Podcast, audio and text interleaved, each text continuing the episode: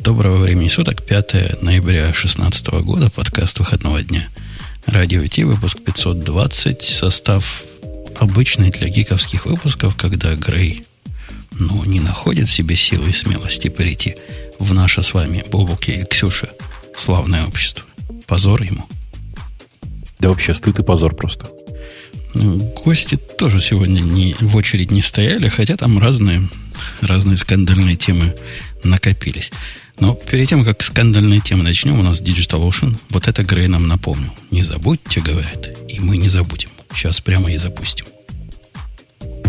Это шоу создано при поддержке Digital Ocean. Digital Ocean – провайдер доступного облачного хостинга. Всего за 55 секунд и 5 долларов в месяц вы можете создать свой облачный сервер в одном из дата-центров, расположенных в Нью-Йорке, Сан-Франциско, Амстердаме и Сингапуре, и управлять им с помощью простой, интуитивно понятной панели управления или воспользоваться мощным мощным API. Начните прямо сейчас. Введите промокод радиодефис при регистрации и получите 10 долларов бонуса на аккаунт. Насколько я понимаю, Ксюша пошла в глубокий ребут. Она, конечно, пошла в ребут, но все равно меня по-прежнему смешит все эта формулировка digital option и, и на аккаунт. Такие клевые слова все-таки. Э, подстрочник получился. Ну, вообще, забавная реклама. Смотри, сколько мы ее слушаем, до сих пор наслаждаемся. Это ведь дорого стоит. А, главное, что она с самого начала всех очень цепляла. Помнишь, как это, сколько было про мощный API шуток? Да, да, подзабылось, но второй вариант рекламы не пошел-то. У нас же был и второй вариант, помнишь? Одно время. Ну, это, это значительно лучше, мне кажется. Это, это уже нетленка классический вариант. Да, да, да, согласен. Пока Ксюши нет, давай объясним нашим слушателям идею, которую мы с тобой вместе как бы сгенерировали, но независимо. Вместе, но независимо, но про одно и то же. А, про, про что? Про бот. Мы, про бот? Мы призываем про бот. Про бот. Вызываем про ботов.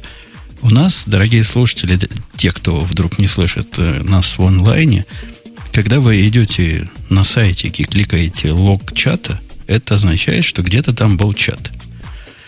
Технически абсолютно неважно, какой там чат, чего там он делает и как работает, хотя он гиттер. Мы хотим предложить вам вот следующее. Напишите, дорогие полезные боты. При этом бот должен быть абсолютно самодостаточный. Я сделаю репозиторий, объясню, о чем речь. Но по большому счету это такой маленький сервер, HTTP сервер – с одним эндпоинтом, который он экспозит наружу, и который, ну, понятно, принимает э, чего-то, что мы договоримся, там, не знаю, сообщение и от кого. А в ответ посылает чего надо, чего хотите. Вот, собственно, чего он будет посылать, это как раз ваша, ваша идея. В общем, все технические подробности, их там немного я изложу, а вы дерзайте. Смотри, как, смотри, Богу, какая, какой шанс. Написать свою программу, сделать ее видимой для миллионов наших слушателей, прославиться.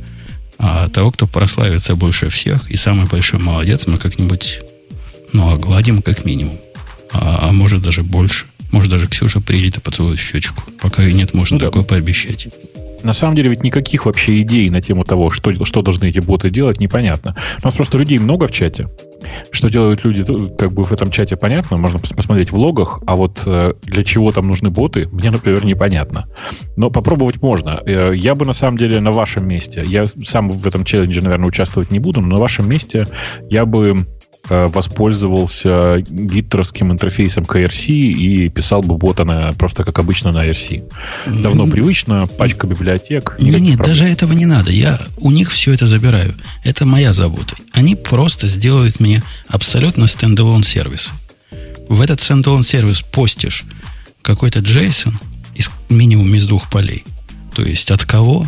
Ну, там от кого на самом деле три поля. От кого имя, от кого вот это э, ID – и сообщение. А вы на него реагируете. А, То есть ты прямо хочешь совсем прямо что такое, такое, э, как бы это сказать. То есть бот не может сам говорить, да? В твоей схеме он сам сказать ничего не может. Не может сказать. Он может поддерживать разговор в ответ на какие-то вопросы. Он может контекст поддерживать, потому Слушай, что он знает кажется, от кого. Мне кажется, ты какой-то м- человекист. То есть ты просто считаешь роботов не полноценной формой чат жизни. Мне кажется, роботы должны иметь возможность иногда просто сами что-нибудь сказать. Сделай им такую ручку, чего ты? Ну, вообще идея неплохая, но тут большое поле за злоупотреблений открывается. Но, тем не менее, идея неплохая. Подумаем об этом, как сделать и, и вот эту ручку. Но, но, но самое знаешь, главное, вам... лимит сделать и все такое. Ну да, самое да. главное, дорогие, вам не надо разбираться ни с какими апами, ни, ни гиттеров, ни, ни твиттеров, ни шмита, ничего не надо. Просто экспойте наружу одну, одну точку контакта, и все будет замечательно. Если вы спрашиваете, какие можно придумать, вот я смотрел на дискуссию у нас тут в чатике, не на дискуссию, на разговоры. И явно не хватает такого бота псевдоинтеллектуального, который сможет какую-то беседу с конкретным человеком поддерживать. Я ему пишу там, например, восклицательный знак «Привет» или еще что-нибудь. А он сразу там мне начинает со мной общаться и продвиг продвигает этот разговор. Самые Мне умные, кажется, конечно, могут это... знака начинать, конечно, не надо. Ты написал «привет», а он тебе «О, привет, как дела?» Ну, и тоже, да, тоже беседа. можно сделать ему конфигурируемо, на что он реагирует, или реагирует на все, или, допустим, все сообщения он подписывается. В общем, это продумать можно. Да, я согласен. Тогда, если он сможет на что угодно реагировать, тогда практически он сможет быть автономным и внедряться в любую беседу. Ксюша, согласна с этой идеей? Ксюша, ты да, вернулась? нам нужны боты. Много ботов. Слава, да, я вернулась. Да. Слава ботам. Автоботы. Автоботы. Слава роботам. А, на самом деле, э, я могу себе представить полезный, э, полезного бота. Это, например, тут у нас в чате периодически возникает вопрос, а в каком выпуске это было? Ну, поиск, поиск по чату или поиск по шоу-нотам вполне себе, мне кажется, может э, так или иначе работать. Точно точно может. И самое главное, ваши боты не должны от меня требовать переписывания всего мира. Если придумали чего-то, закатайте рукава и делайте сами. А не приходите ко мне, не приставайте, а как мне получить э, все ваши странички, все ваши шоу-ноты. Вы копаете, что там есть RSS со всеми архивами, и по нему можно все это делать. Ну, либо, либо еще как-то. Но, но сами, главное, сами. Да, да, да. Главное не дедосьте. Ну, в смысле, хоть какое-то кэширование на своей стороне используете, человеческое. Э, я на самом деле вот на это все смотрю и понимаю, что меня на самом деле страшно раздражает то, насколько сейчас сложно устроены все эти чаты. Ну, то есть Gitter для меня вообще просто адочек такой, потому что, ну, ладно, у них есть IRC в качестве гейта, а, а то, что это веб-чат, ну, прямо раздражает ужасно в старые добрые времена при этом, ну, то есть ты понимаешь, да, что в ERC на самом деле было все то же самое. Вот просто вообще все то же самое. А, зачем ради этого было организовывать какой-то веб-сервис, непонятно. А какой тебе момент, собственно, раздражает? Они все веб-сервисы, они все веб-чаты. Ну, кого угодно возьми, слаки, э, хип-чаты, там ну, бесплатная там альтернатива чуть Slack. сложнее. Нет, у, Slack очень широкий функционал, э, и, и там прям очень много всяких разных хитрых функций. Э, и понятно, что это не IRC, а что-то намного большее. Э, при этом, обрати внимание, Slack на самом деле наружу, кроме, собственно, Slack, им ничем пользоваться нельзя. Ты можешь писать разных ботов в него, но Slack при этом как чат, он э, работает нормально только из их собственного приложения. У хипчата была возможность XMPP и ERC. Это было. А у Slack ничего такого я как бы не могу себе представить, как это можно этим пользоваться. Okay, давай я спрошу народ, при... примите участие а? Это ты что сейчас пишешь? в конкурсе. Это я нам пишу вопрос. Примите участие Куда? в бота-конкурсе. Ну как, у нас же в радио и чате можно голосование. Это другой бот, mm. который был бы, наверное, хорошей идеей. О, неправильно написал. Смотри, я сам не помню команд. Может, Видишь, а нужно было нормального Нужно было нормального бота написать. Вот тогда бы все хорошо было. Так, так ты не всегда не помнишь эту команду голосования. Нет. Ты всегда а, проводишь плюс, опрос. Плюс, плюс, плюс надо писать. Вот. Вот. Ну, ты Голосование завершено, написано же тебе, видишь? Да, ну я вспомнил, как закончить. Во. Ой, ладно.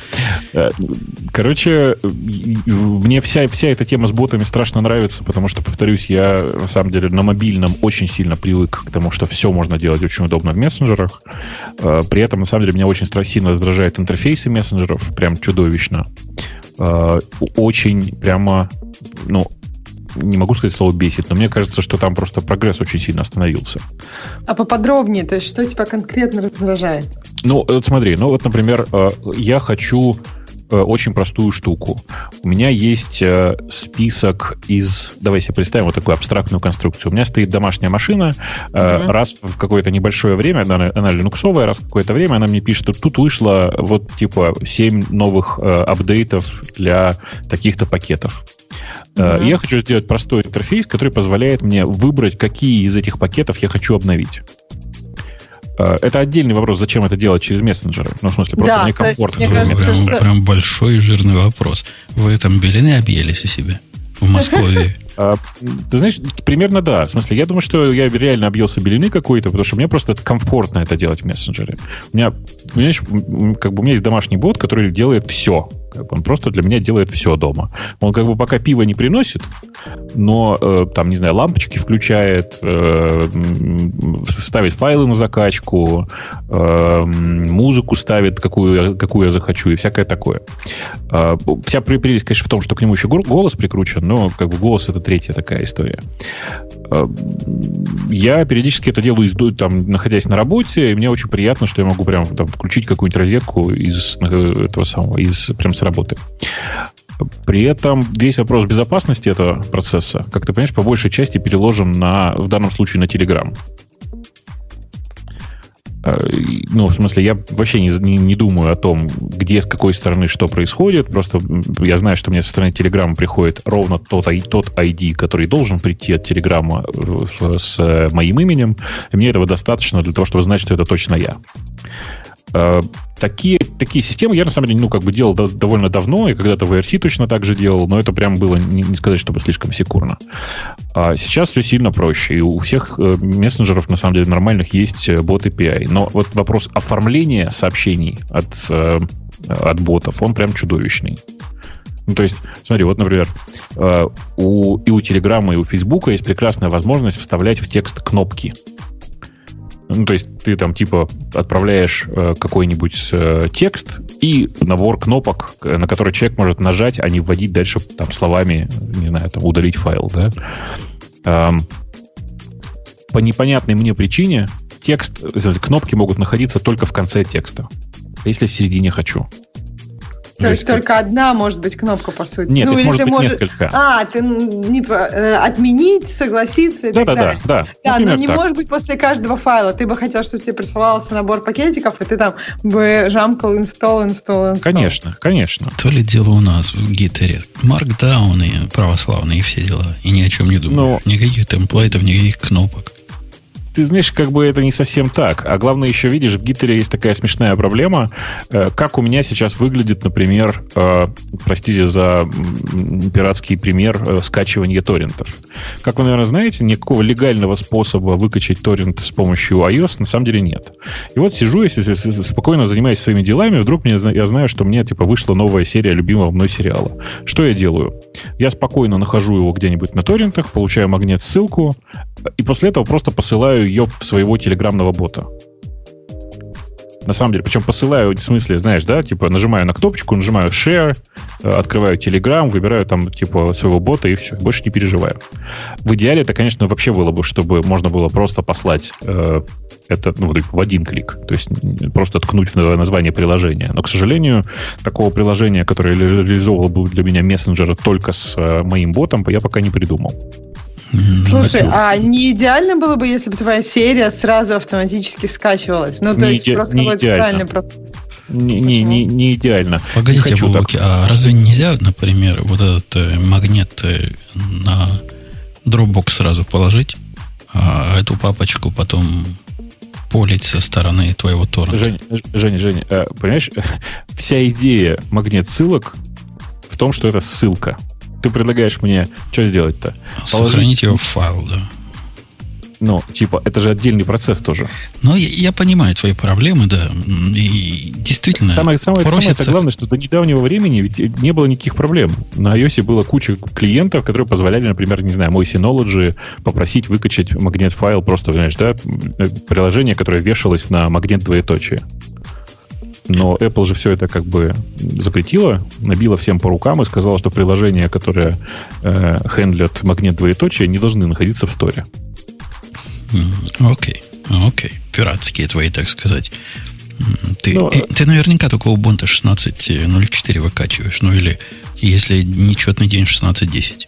Да ты знаешь, на самом деле все еще смешнее. Я пример с сериалом привожу, потому что мне просто лень. А на самом деле для меня BitTorrent это один из э, нормальных способов передавать наборы данных с работы домой и из дома на работу. Окей, okay, слив Я просто свои, свои собственные дата-файлы так пересылаю. Да-да-да, это вы будете на границе, когда в Америку приедете, вас просят. Вы рассказывали в 580 выпуске? Конечно. Про, про, про торренты.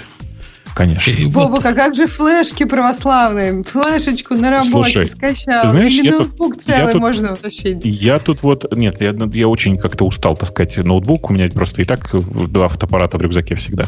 Эм, короче, я тут переустанавливал винду на виндовском ноутбуке э, ну, вы знаете, да, наверное, что это всегда такая довольно неприятная процедура, а тут еще процедура заключалась в том, что на этом странном ноутбуке вот к вопросу о том, что Windows, она вообще как бы ничего, но современное железо к ней очень плохо адаптировано. Вот представьте себе, есть ноутбук производства компании MSI. Э, находите в нем э, там кучу USB разъемов, а еще находите SD-карт ридер. Ну и как бы поступил разумный человек, который последние 15 лет пользуются Linux и Mac, да? Ну, как бы логично предположить. Берешь SD-карточку, э, нарезаешь на нее э, инсталляционный образ Windows, втыкаешь SD-карточку, загружаешься с нее. Э, ну, вы понимаете, да, в чем подвох? Или вам рассказать? Она не может бутиться с SD-карточки, скорее всего. А, да, это, это полбеды. На самом деле, этот SD-карт-ридер, он требует отдельного драйвера, который, как бы, его еще найти надо. То есть, и, и, кто-то же должен загрузить уже по, по, до, до не, того. Типа, лад, ладно бы, если бы это был mass storage девайс, понимаешь, да? Типа стандартный mass storage девайс, а тогда что есть куча что за, за ридер такой хитрый? Это встроенный в ноутбук ридер. А, это особо умный ридер, я понял. Это Он, наверное, наоборот. умеет шифровать на лету или еще что-то такое делать. Да ничего он не умеет делать. Господи, что-то это совершенно обычный SD-карт ридер реалтековский. Он просто встроен туда, и по непонятной мне причине он не mass storage девайс по умолчанию. Ну, То есть... Дятлы, производители MSI, что можно сказать? Но, ты знаешь, я что-то вот сейчас так вспоминаю, я не помню, чтобы в ноутбуках э, виндовских был э, реализован как mass storage девайс именно SD-карт ридер. Какой шине подключен ридер? Чуваки, он встроенный. Ну, что вы мне дурацкие вопросы задаете? 32-битный. Или 64-битный. Какой-нибудь одно из них. Э, давайте вспомним, что у нас радио Ти. Не просто свободные разговоры, хотя и это мы приветствуем. Очень даже. Ксюша, первый праздник у нас есть, и он твой. И это первая гиковская тема. И мы тебе дадим, э, чтобы ты ему о Лаверде рассказала. Да, у нас сегодня просто очень торжественный день. Эм, редактору ВИМ 25 лет это прям как-то очень, с одной стороны, много, но с другой стороны, Emacs это 40. Я даже пошла, посмотрела всякую историю, оказалось, VI 40 лет. Он прямо ровесник Emacs. А вот Vim, то есть такой импровленной, улучшенной версии VI, э, ей всего 25. И, ну, я не знаю, мне кажется, надо поднять бокалы 25, уже солидный возраст. Я еще удивилась, оказалось, что Вим э, продвигает детей в Уганде, то есть если вы купите футболочку на сайте Вима или еще какую-то другую продукцию, то вы поможете детям. Приятно, мне кажется. Ему было 20 лет, когда я выходил из него при помощи Ctrl-Z, а потом kill процент, минус 9 процент 1. Серьезно? А как все из него выходят? Я был уверен, что только так из него и выходит, если случайно запустил. Э, на самом деле, я вам хочу сказать, что это не совсем точно. В смысле, то, что сейчас празднуют вот эти 25 лет, это не совсем честное празднование, потому что на самом деле Vim немножко старше. Дело в том, что Vim, как э, приложение, оно базируется на старом коде такого редактора, который назывался Stevie, а, который был лет 5, наверное, до Vim. То есть, как бы ему примерно 30 сейчас. Просто в тот момент, когда его переименовали, то есть это был форк такой, знаете, это не очень дружественный, как это принято говорить. А, и поэтому все говорят, что сейчас 25, 25 с момента форка. Но тем не ну, менее, вот, просто... да. Да, вот а, автор этого Вима, который до сих пор, кстати, им занимается, что меня прям поражает. Ну, а, Столман он... тоже Emacs занимается. Ну да, это интересно. При этом, при этом удивительно, больше. Столмана все знают, а вот этого Брэма Молинара я первый раз услышал. Странно. Ну, мне кажется, Столмана а ты знаешь не, не только поэтому все знают. Конечно. Ну, ну, то есть Столман такой очень, мне кажется, видный. Он кроме и Макса много чего еще сказал, я бы так сказала. Он больше, наверное, известен за свои такие бороды. серьезные высказывания mm-hmm. и бороды, да. Э, на самом деле Мульнер, он же чувак довольно известный, э, и он очень давно занимался кучей всякого, всякого софта, и просто Vim это самый известный из его продуктов. Э, при этом Vim же вообще просто самобытный, да не могу, потому что у него свой собственный язык программирования внутри. У него своя, на самом деле, собственная система сборки. Я, честно, честно не знаю, чем сейчас Муллер занимается. Я вижу, что он периодически занимается Вимом. Ну, очевидно, что это не, не основная его работа, по крайней мере. Я надеюсь на это. Но anyway, человека стоит поздравить. 25 лет заниматься одним проектом. Это почти как мы радиотом. Дотянем ли? А я думаю, дотянем, если живы будем. Э, окей, то есть молодцы, молодцы. У нас тут в студии, кроме Ксюши, я так понимаю, все смотрят на Vim как, на штуку, которая BBK это портит. А Ксюша его любит. Почему? Что она вам портит? И у меня вот, кстати, удивительно, но у меня никогда не было проблемы с выходом. Наверное, я просто дочитала инструкцию до конца, и где было написано, как в него зайти, там было написано, как из него выйти. И у меня никогда вот не было вот этого ощущения, что я хочу выключить компьютер, чтобы выйти из Вима. Да нет, ну выключить компьютер это, это только хипстеры делают. Так они, наверное, выходят. Мы просто Ctrl-Z нажимали. Ну что, зачем выключать? Ну, что ну а смотри, если Но... ты, допустим, у тебя сервак, у тебя там нет ничего, нет иксов, и, ну, то есть ты не знаешь, как выйти из Вима. то есть, в принципе, я даже понимаю, что выключить компьютер, ребутнуть компьютер, это может быть самое быстрое. Открыть отдельный терминал. Не, можно открыть отдельный терминал сессию. Да, можно, конечно, пойти на другие да, конечно. Ну, это, можно даже иксы, возможно, они у тебя есть, если пойти на правильное окошко. Ну, в общем, я просто говорю, что, может быть, это даже резонно ребутнуть компьютер. Вы при этом, вы при этом знаете, да, что пользователи, настоящие фанаты Vima, они, например, не будут страдать от отсутствия кнопочки, кнопочки Escape.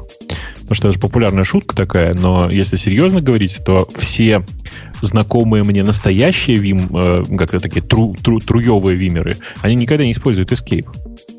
Ксюша, ты знаешь, что вместо Escape нажимать надо? Я знаю, что можно Escape на капслог повесить. Не, это, не, это, это мой это, план, это мой будущий это, план. Это чит какой-то. Кстати, я тут себе перебиндил клавиатуру, сейчас расскажу, это тоже интересно.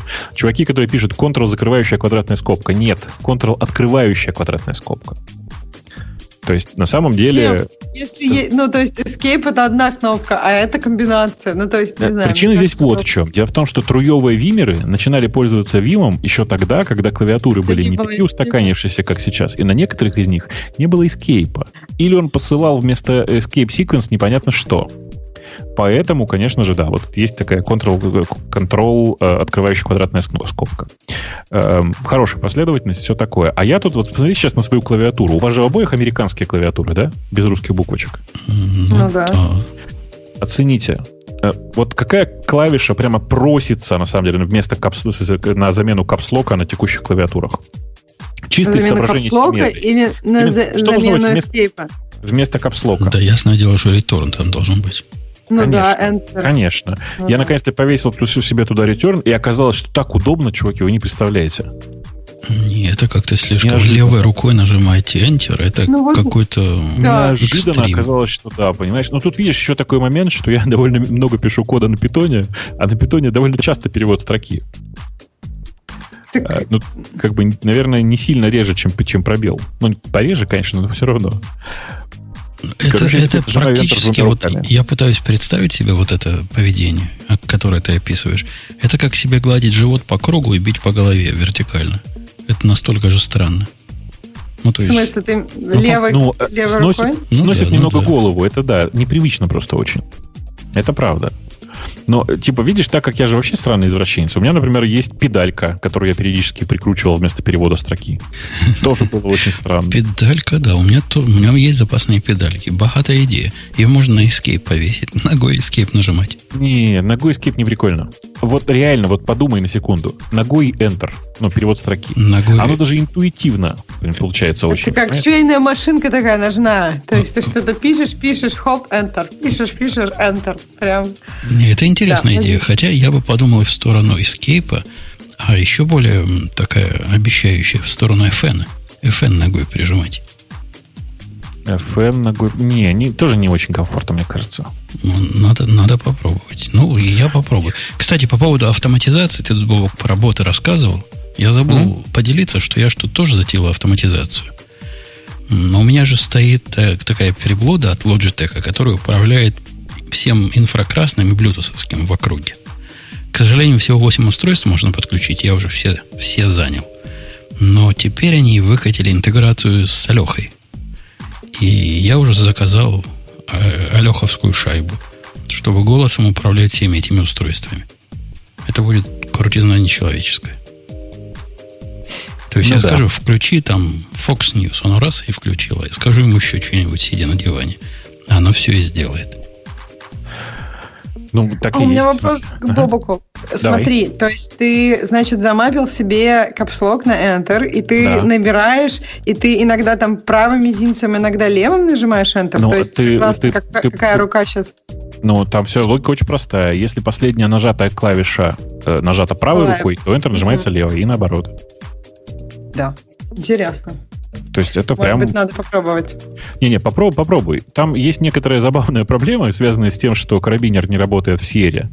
Но есть э, у чего, того же чувака, который делает карабинер, э, у него есть э, типа open source решение, которое лежит на GitHub, которое, в принципе, уже работает. Вы можете посмотреть на него. Ты имеешь в виду про маппинг кнопок? Так в Sierra, да. по-моему, и так можно капслог мапить почти. Ну, вот я точно знаю, что Escape можно на капслог замапить в Sierra без всяких приложений. Escape на Escape можно, а на Enter нет. Да. А, ну то есть там ограничения. Окей, понятно. Там очень, очень забавно, что там встроено ограничение, оно прям странное. Также, и на самом деле, очень странно, вот там подняли тему в э, чате, кто использует переключение раскладки капслоком. Э, вы никогда не задумывались? Вы знаете, что на самом деле в macOS встроена поддержка переключения капслок, капслок, капслоком раскладок? Знаешь, нет? Ксюша? Что, в самом деле встроено? Ну, Смотрите, там, проделайте, наверное... проделайте простое упражнение. Вот сейчас зайдите в настройки, найдите там keyword, откройте keyword, э, ткните в закладочку, которая называется Input Sources. Угу. Добавьте туда, внимание, любой сильно не английский язык. Я вот для теста предлагаю вам ткнуть в арабский. А чем русский не, не Вот подходит? я не знаю, чем он не подошел. Вот реально, ткните. А, то есть именно надо какой-то особый язык добавить? Да, ну ткните, не знаю. Странно, ну давай арабский. Ткнула. Что я добавила арабский, да. Теперь угу. смотри с правой стороны снизу вот этот А, use caps lock, да. Так интересно. А почему русский для этого не подходит? Я не знаю. Слушай, а если я выберу капслок, а потом уберу арабский? У меня капслок Я пробовал, нет, не работает. Больше того, я пытался да. разобрать э, раскладки клавиатуры, чтобы понять, что не так, но все равно оно тоже так не работает. Э, есть специальная программка, довольно сложная. Ки чего-то называется. Карабинер называется. Не-не, другая. Я другой пользовался, которая позволяет сложный сценарий повесить на нажатие конкретных кнопок, в том числе и переключение языков. Слушай, короче, было две программы, обе из которых э, нужны для того, чтобы все работало. Одна называется Sail, вторая называется Карабинер. Ну, у меня третья была. Ну, я не помню, как называется, но этих я не узнаю. Пишут Keyword Maestro? Нет, нет. Там на самом деле писать было. недолго. Если нужно одну клавишу на другую, там коды-то вообще немного. То есть, не знаю. Я думала, когда поняла, что не будет такого железного эскейпа, я думала написать, и то есть я посмотрела, там будет, ну, не знаю, там не очень много кода. Хотела замапить, а оказалось, что можно замапить macOS Escape на капслог. Так что, в общем, если надо, я думаю, что это даже, если надо одну клавишу на одну, железнее написать, чем ставить какого-то монстра. Ну, потому что эти программы, мне кажется, не очень много всего делают. То есть ты ее просто поставил, она тебе все ну, там вот замапит. Он, у нас там Better Touch Tool при, предлагают в виде варианта. Это вообще монстр. Это, она у меня стоит, но это зверская программа. И вот для, для такого ставить ее, это, это как-то из пушки по воробьям. Э, окей, давайте вспомним, что у нас тема есть, потому что должен же кто-то вас на темы. Бобук, ты слышал большой скандал в благородном семействе пользователя Go, какой происходит? Нет, расскажи. А что там? Это скандалище. Это прямо битье тарелок и битье друг друга по морде. Это разделение на два неравных лагеря. На лагерь тех, кто за, который... Я таких... Это как с маками. Вот 99% всех, которые шумят про новые маки, это против. И то же самое про новое, новое предложение, такой пропозал, который тихо, мирно обсудили где-то в сторонке. Ну, об этом в деталях, как обсуждали. Но потом, несмотря на крики сообщества, включили в язык. Суть в том, что в Go 1.8 решили расширить синтакс самого языка, добавить специальный оператор, такое равно больше или меньше, вот такую фиговину, которая позволит делать алиасы. Ну, по-русски говоря, это такой как бы type def или, или как все назывались макросы эти. Подожди, почему-то это же вроде Сейчас.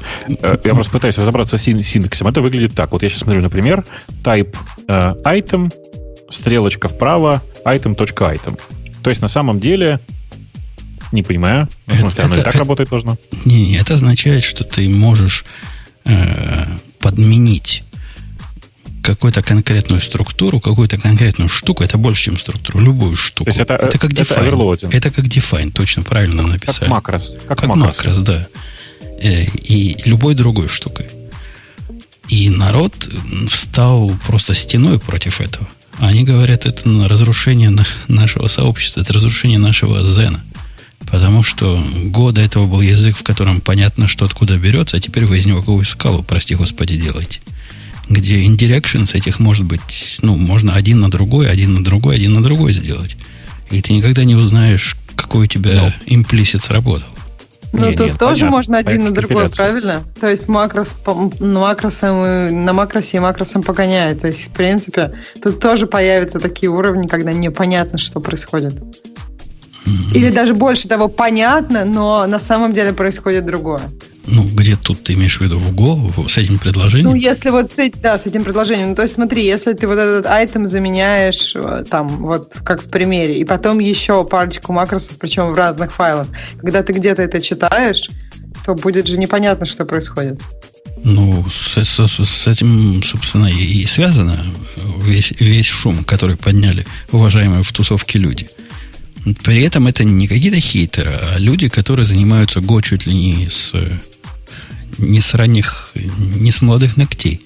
Вот они забирали, собирались, продвигали, продвигали. И тут вышло вот такое. Что больше всего сообщество раздражает в этом, это даже не концептуальная, не чистота подобного решения, а причина, по которой это решение вот так активно двигается и, собственно, принято. Но на самом деле его откатили уже.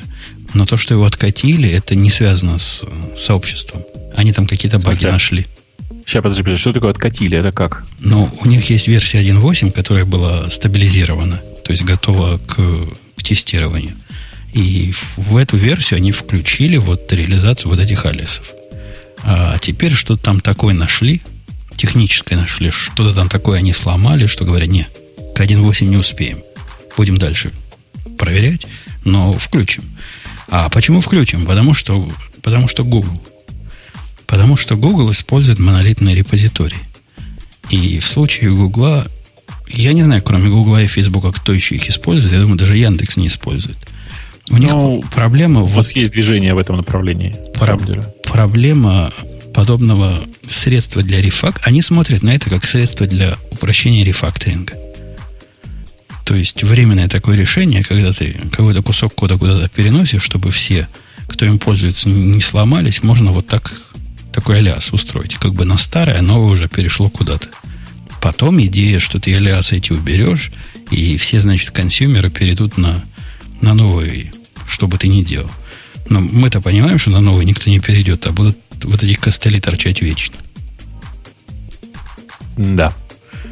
Ну, Короче, слушай, это а... какой-то позор. Чувак написал Ты... статью, почему ему так грустно, и почему Google ведет Go э, не туда. И да, оно живую реакцию вызвало в сообществе гошном. И я так понимаю, что основная реакция это на тему Google там вообще, что ли, в смысле, они теперь что, будут контролировать разработку этого языка? Ну, так по факту же они это и делают. Ну, это да, один из, а, один из поинтов этой дискуссии, и отвечает, ну, а что вы? Несмотря на то, что как бы комьюнити разработка ведется, но Google контролирует все и решает, что войдет, что не войдет. Сам Роб Пайк вступился за это дело, а, собственно, Пайк, не знаю, смотрели вы или нет, у него есть замечательная лекция, которая не лекция, а выступление, где он фанатично рассказывает, почему Google такой простой и что простота лучше воровства. Ему говорят, ну как же, чувак, ну, это простота, вот это то, что вы добавили, это простота. И даже он, я его уважаю, он прямо понимает, знает свое дело. Но даже он виляет. Вот говорит, да, мы тут обсудили. Некоторые были, может, он был против, не знаю. Некоторые были против, но решили, что он вот это изменение достаточно ну, интересное для того, чтобы перебороть все его минусы. Да, можно злоупотреблять им. Вот реально можно. Но вот надо, надо, без него жить не можем никак, поэтому включили. Гугле очень важно, ну, то есть у них есть очень крутые толзы по поводу рефакторинга, и они действительно позволяют тебе рефакторинг в очень большой коде базе сделать быстро и довольно эффективно. И у них довольно много тестов, которые позволяют тебе это же все проверить. И то есть я понимаю, насколько сильным внутри Гугла может быть аргумент по поводу вот, ну, по поводу такой фичи. Потому что это для них, ну, как главный приоритет. Очень простой и быстрый рефакторинг. То есть, чтобы любой разработчик, ну, то есть, чтобы чем, чем, чтобы меньше было легаси кода, и чтобы не боялись чего-то менять. Не, это, это как раз в сторону не боялись что-то менять, я согласен. А в сторону легаси кода я сильно боюсь, что вот эти костыли в виде э, алиасов, а ведь это костыль, ну как ни крути, это частично зарефакторенный код. Правильно я понимаю суть-то? Да, но я не думаю, я не думаю, что это проблема в Гугла. Я думаю, как раз у Гугла это, ну как, я думаю, у всех компаний есть плохой код, но все, что я слышала про Google код и про их достаточно приоритетные проекты, у них там, ну, вряд ли такой рефакторинг останется на середине. Но мне кажется, проблема для других компаний, это проблема даже не, мне кажется, что многие люди могут использовать эту штуку не, не для рефакторинга и не в каких-то безопасных целях, а просто иногда вот мне так удобнее, я буду использовать. То есть она действительно как бы позволяет делать не очень правильные вещи с точки зрения языка и с точки зрения его идей ну, простоты. Ну, да. Я, меня как-то это не особо парит, прямо скажем. Э, ну, поскольку у меня команда над Go, с Go, которая работает, она маленькая, она пользуется Go как, как я скажу, но вот это движение в сторону, в сторону скалы, оно меня не радует. Вот чисто концептуально. Мне кажется, я, я согласен с критиками. Мне кажется, это неверное решение. И если есть такая проблема, ее как-то иначе надо решать. Тулингом, еще как-то, но не изменением самого языка. А почему в сторону скалы? Скала это такой символ, я не знаю, indirection, ну, то есть ни какого-то ни прямоты, ни простоты. Ну, да, и гордиться этим, да. В общем, да, так и есть. Бобук, ты с нами? Частично. К- куда тебя? Левое полушарие с нами или правое? Ты знаешь, эм, вот есть такая телега про то, что дельфин, он когда... Э, он же, знаешь, да, это вот млекопитающий, он же не рыба, как известно, поэтому он э, не может, на самом деле, практически спать, потому что э, он, если уснет целиком, то есть прекратит движение, он же уйдет целиком под воду, а он вообще кислородом дышит. К чему это на самом деле приводит? К тому, что у дельфина постоянно одно из полушарий бодрствует. Так вот, я просто не понимаю. Мне кажется, что я сейчас этот дельфин, у меня то одно полушарие засыпает, то другое. Окей, давай я тебя развеселю. Потому давай. что следующая тема, случайно я проект нашел, который называется K-генератор, K-ген, ага. SH. Она мне попадалась, она так упорно лезла в, новости нашу, что я не смог ее не включить. Вылезала и на Hacker News, и на Reddit, и везде – Идея интересная, но мне удивительно, что такую приблуду люди делают отдельным сервисом. А почему нет? Э, Ксюша, расскажи, что, в чем, собственно, суть продукта, который пока недоступен, а и кнопка «Получить э, ранний доступ» ведет в никуда пока. Настолько он да. ранний. пока тоже пропустила, потому что у нас как-то темы не в том порядке, в котором я их смотрела. Так что давай ты рассказывай. Идея, идея простая. Тут деталей технических мало, но поскольку мы тут люди все догадливые и можем поставить себе на место авторов, что авторы придумали? Они придумали публичный сервис, в котором можно регистрировать пользователей, такой централизованный сервис для своего продукта, и выдавать им обратно, ну, видимо, токены, судя по примерам. То бишь, это такой рест, прямо скажем у которого есть добавить пользователя, потом можно верифицировать пользователя, потом можно создать токен по этому пользователю. К этому пользователю можно различные метаданные прицепить и, и, и так далее, и так далее. Тебе не кажется это было каким-то позором и излишеством? Ну, э, э, там же есть много сложных задач, правда. Например? Ну, например, действительно нужно следить за э, суперактивно используемыми ключами, по-быстрому их отключать автоматически, э, потому что очевидно, что это кто-то просто спер ключ, например. Э, иметь возможность ограничивать количество установок с одним и тем же ключом, предусматривать систему, которая позволяет револк ключа делать, да, и все вот это вот. То есть это как бы, ну, На самом деле все это, процесс. все это несложный процесс. Ну, в смысле, это просто, давай по-другому, он не сложный, он большой. У меня я ведь с этим процессом знаком не понаслышке, думаю, как и ты. И с того момента, когда я перешел на токены, на JWT токены, мне пришлось написать вот такой же сервис для себя. Но он конкретно несложный. Ну вот реально несложный. Заняло его писать день, наверное, потом еще день его доводить. И, и все. Ну вот все. И ревоки, и шмывоки, и активности, и количество логинов, и э, расширить эти, продлить токены, и генерировать токены про, из программы, и ограничивать их по IP, и ограничивать их по клиенту, и делать всякие другие стрикт штуки. Ну, это реально несложная вещь. Ну, вот вообще несложная. Ну, может, для кого-то просто это ускорит. Например, ты инди-девелопер один, хочешь, ну, написал какую-то программку, я не знаю, для Мака. Ну, хотя, если для Мака и для iOS, это, наверное, не тот случай, потому что там можно распространять через Mac App Store. Ну, то есть, написал какую-то программку, хочешь ее так просто распространять, и как-то вдруг у тебя получилось больше пользователей, чем ты ожидал. Вначале ты, например, руками это делал.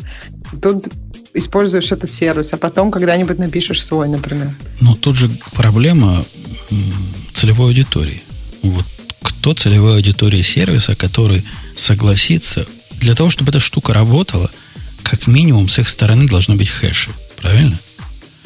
То есть эта штука знает такое про вас разное. И для того, чтобы метаданные правильно генерировать, она должна знать чего-то про ваших пользователей, что тоже стрёмно давать наружу.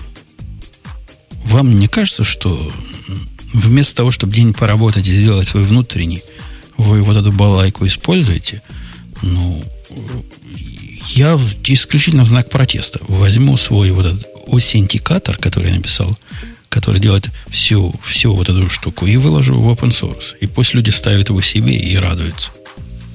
Потому что, ну, это никуда не годится. Это какой-то Node.js товарищи путь. тоже планируют в open source выложить. Они говорят, что, скорее всего, выложим.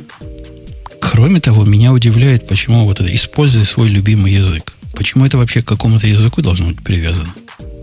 Ну, это и не привязано к языку. Там HTTP запросы. Нет никаких языков. Вот то, что они тут написали, это про HTTP запросы. Вот их примеры. Ну, ты посмотри, там все примеры курлом даны во многих случаях. Прямо на первой же странице, посмотри, Не, запрос сделан курлом. Где use your favorite language. И кусок, на, видимо, на JavaScript написанный. Ну, который... а мне очень нравится Node.js, Go, Ruby, PHP, прямо все мои любимые. Прям все, прям как знали, как знали. Все выбрали.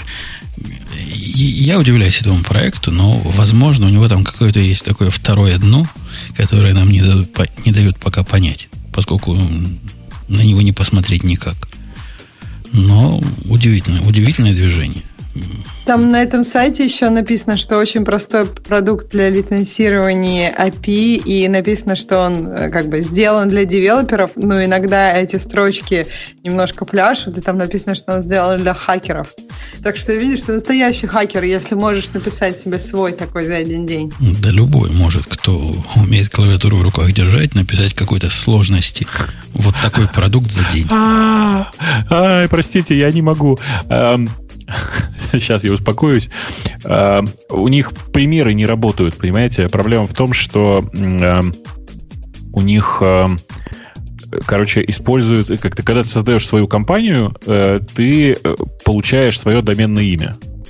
Там имя, имя пользователя смысле имя приложения keygen.sh. Так вот, проблема в том, что а сертификат у них при этом подписанный, ну, в смысле, либо локалхостовый, либо выписан на keygen.sh. А, а доступ по HTTPS. Ну, вы поняли, да? Ну, пока не работает. Но это, по-любому, это исключительно для борзых которые вот для, для той целевой аудитории, которая достаточно безумна, чтобы использовать мой секрет инфо, который, секрет, как он называется, секрет инфо, что такое. Вы помните, о чем я говорю. Да, да, да. Те, наверное, могут использовать и такое. Но такое еще страшнее использовать, я бы сказал. Короче, мальчики и девочки, не идите вы в эту, в эту Node.js-овщину. Пишите сами то, что вам надо. Я бы, кстати, обратил внимание на то, что вот э, можно было сделать эту историю гораздо более интереснее и гораздо более э, увлекательней. Можно было вместо HTTP ручек предположить использование блокчейна. И тогда было бы логично, понимаете? Ну, тут блокчейн, по-моему, как Bluetooth, который делает все лучше. А зачем Конечно. он тут нужен? Он, глобально не нужен. Просто я к тому, что если бы все было сделано на блокчейне, я бы сказал, о, какой интересный подход, смотрите, блокчейн используется для чего и все такое. А тут, ну, просто тупо HTTP-сервис. Ну, блин, их такие десятки наклепать можно. Ну да, его главное отличие от моего э, аутентификатора в том, что у моего веб-интерфейса вряд ли когда-нибудь будет дописан, а у этих он, видимо, с самого начала уже есть. Мне хватает просто сделать HTTP PostGet и все прочее, а у этих, видимо, будет красивый интерфейс когда-нибудь. Хотя я своего китайца напрягу, и он мне напишет какой-то интерфейс. Так у них даже интерфейса пока нету? И никто не знает, что у них есть. Они, они же скрываются. Но я подозреваю, что интерфейс должен быть, поскольку, поскольку они такие крутые, они даже веб-страничку нарисовали. Да. Давайте, давайте, Ксюша, вас спросим. Какая на вас тема смотрит, девушка? Там есть очень интересная тема, где товарищ рассказывает свою просто боль с докером. Мне интересно твое мнение на этот счет. Я могу ну, прямо да, Бобок, у него, у него боль, боль не просто с докером, а с докером в большом продакшене, ну, в смысле, в, в использовании его в, э, в стабильном ну, продакшене. как сказать, то есть в стабильном продакшене так его не используют. Если ты дочитал эту статью, там, где у них в продакшене там миллионы крутятся, там как бы докер нельзя использовать, и они его не используют там. Ну, то есть... давайте, давайте уточним. Речь идет о чуваке, который честно подписывает себя The HFT Guy, а, и, ну, а типа очевидно, да, что как раз Женя сейчас должен вступиться и рассказать нам все, что он думает про HFT и вообще про все, как это работает, и можно ли там использовать докер. Ну, по сути статьи. Тут есть зерно истины, хотя хайп тут чрезмерный, и выводы чрезмерно обобщены. Я со многими больными точками, о которых тут он рассказывает, сталкивался – и самое главное, с чего начинает, и тут просто нельзя не согласиться, о том, что breaking changes и regressions, они реально происходят. При этом, в отличие от любимого мной GitLab, где они выпускают фиксы для... Когда что-то отломают, они это фиксируют. Здесь это концептуально. То есть в течение долгого времени мы жили в истории, когда переход с версии на версию, это был еще тот квест. Ну, ну, реально. Реально это было больно. И, и если ты в GitLab дождешься какой-то версии .1.2 и все, что сломалось, вернется, здесь нет. Здесь они решили, что эту фичу мы поменяли. Раньше было какой-нибудь там минус-минус параметр, теперь будет просто минус параметр. То, что у людей какая-то автоматизация уже накопилась за годы использования с двух минусов, их не волнует. Проблемы индейцев этих шерифов не волнуют конкретно они сильно резкие. То есть, ну, это да, это так. Примеров, где ломалось от перехода к версии, от версии к версии, и где разные неочевидные штуки происходят, их не счесть. Не счесть. Их сотни, наверное. Я не знаю, про тысячи не скажу, но боль.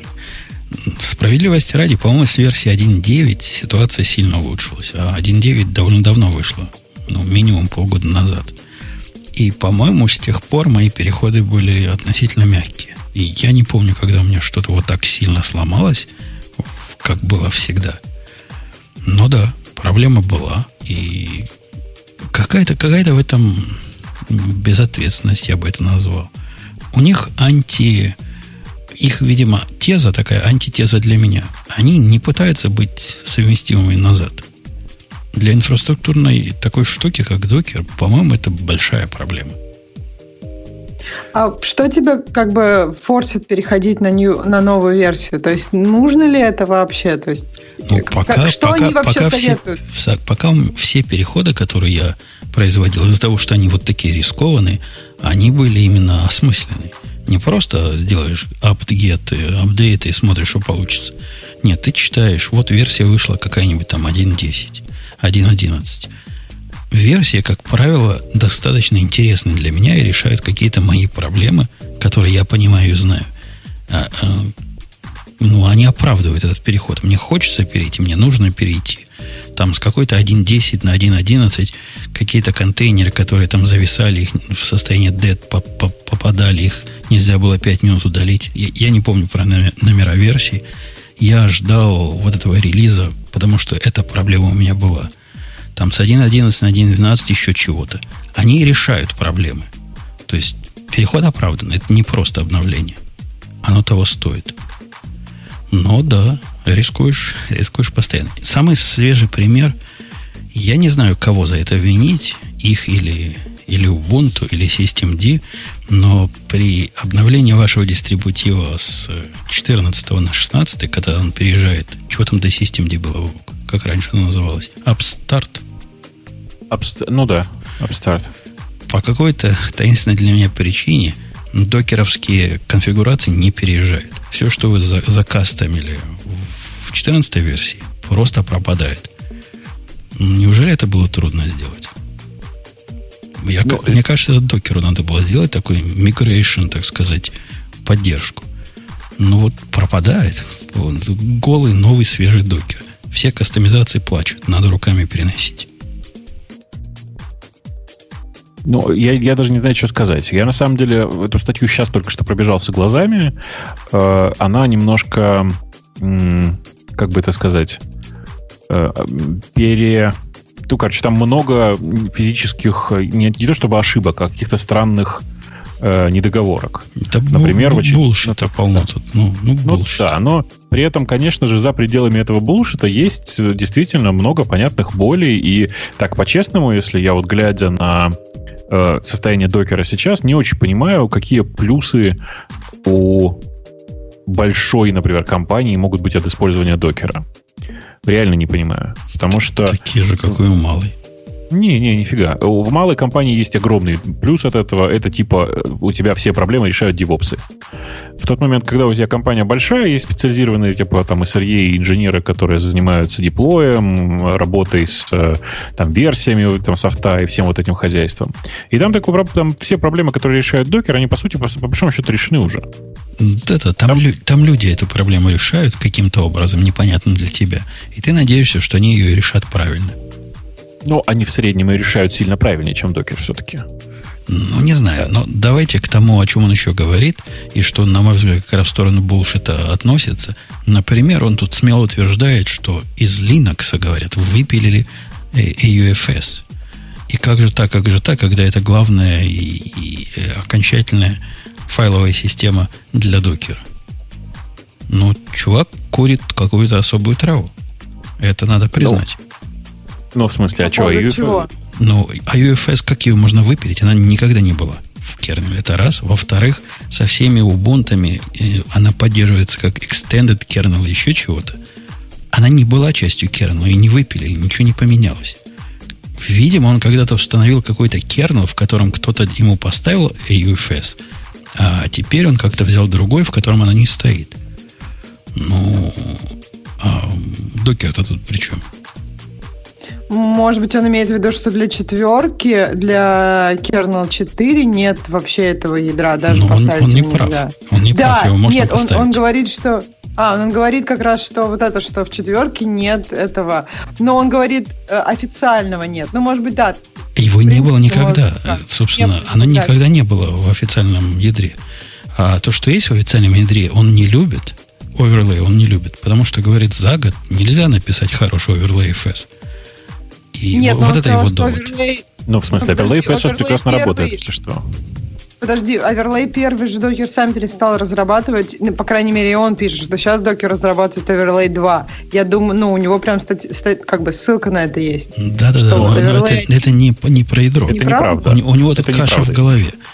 Они оба работают с одним и тем же оверлеем. Оверлей 1 и оверлей 2 это имена драйверов э, сториджа в докере.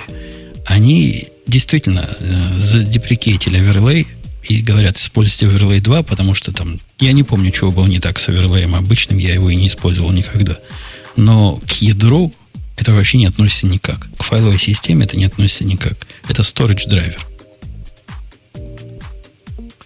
Я Ну, прав, Бобук, да? Ну, э, эм, сложно. В смысле, ну, типа, вообще, в принципе, прав. Ну, Просто э, вот этот драйвер, который, который в Overlay FS в чистом своем виде, это действительно драйвер для оверлеев. При этом физически все это хранится в одном и том же формате, и разницы между Overlay 1 и Overlay 2 действительно никакой. Ну, в смысле, это просто разные имплементации. Но они что-то там в Overlay 2 починили. И, кстати, я практически его пытаюсь использовать, Overlay 2. Но это красота нечеловеческая. Работает просто буба шальдовар. А для чего ты используешь его? Ну, как, для чего? У меня э, на 16.04, где Overlay 2 прекрасно работает, ну, поскольку там уже Overlay FS в, в ядре, она используется как основная сесть- файловая система для докера. Ну, Ага. лейерная система. Поскольку до этого у нас что могло быть? AUFS могло быть. Пользовался, работало, проблем особых не было, хотя скорость не самая приятная. Во-вторых, можно, как device mapper, да, это называется, по-моему. Device mapper. Вот этот DevMap я использовал в основном везде. Подтюненный немножко. А теперь смотрю на Overlay 2 как на основную, основной storage драйвер. И он пока очень радует. Мой коллега производит эксперименты с EFS, но, говорит, тоже прекрасно работает. ZFS очень хорошо работает для этого, да. Ну, это правда. мне как-то страшно. Это какой-то такой сильный, сильный шаг. Надо, мне надо лучше ZFS изучить для того, чтобы в эту сторону пойти. Ну, ты зря. ZFS очень давно, очень стабильное решение. Оно очень, типа, обкатано на разных операционных системах, напомню. Шарит об- общий исходный код в этом месте. То есть оно такое, знаешь, типа... э, Я не знаю, помнишь ты те времена или нет, но это вот как 10 лет назад XFS был. Тоже оказалось, что штука странная, но при этом, ну, работает же. И работает, в общем, хорошо. Для- И- особенно для медиафайлов. XFS такого, я да. любил. Я, и у меня VM-инфраструктура была с XFS-овскими драйверами, потому что там как-то снапшоты было хорошо делать. Что-то там такое было, связанное Ну да. с продвинутыми функциями. Э, окей.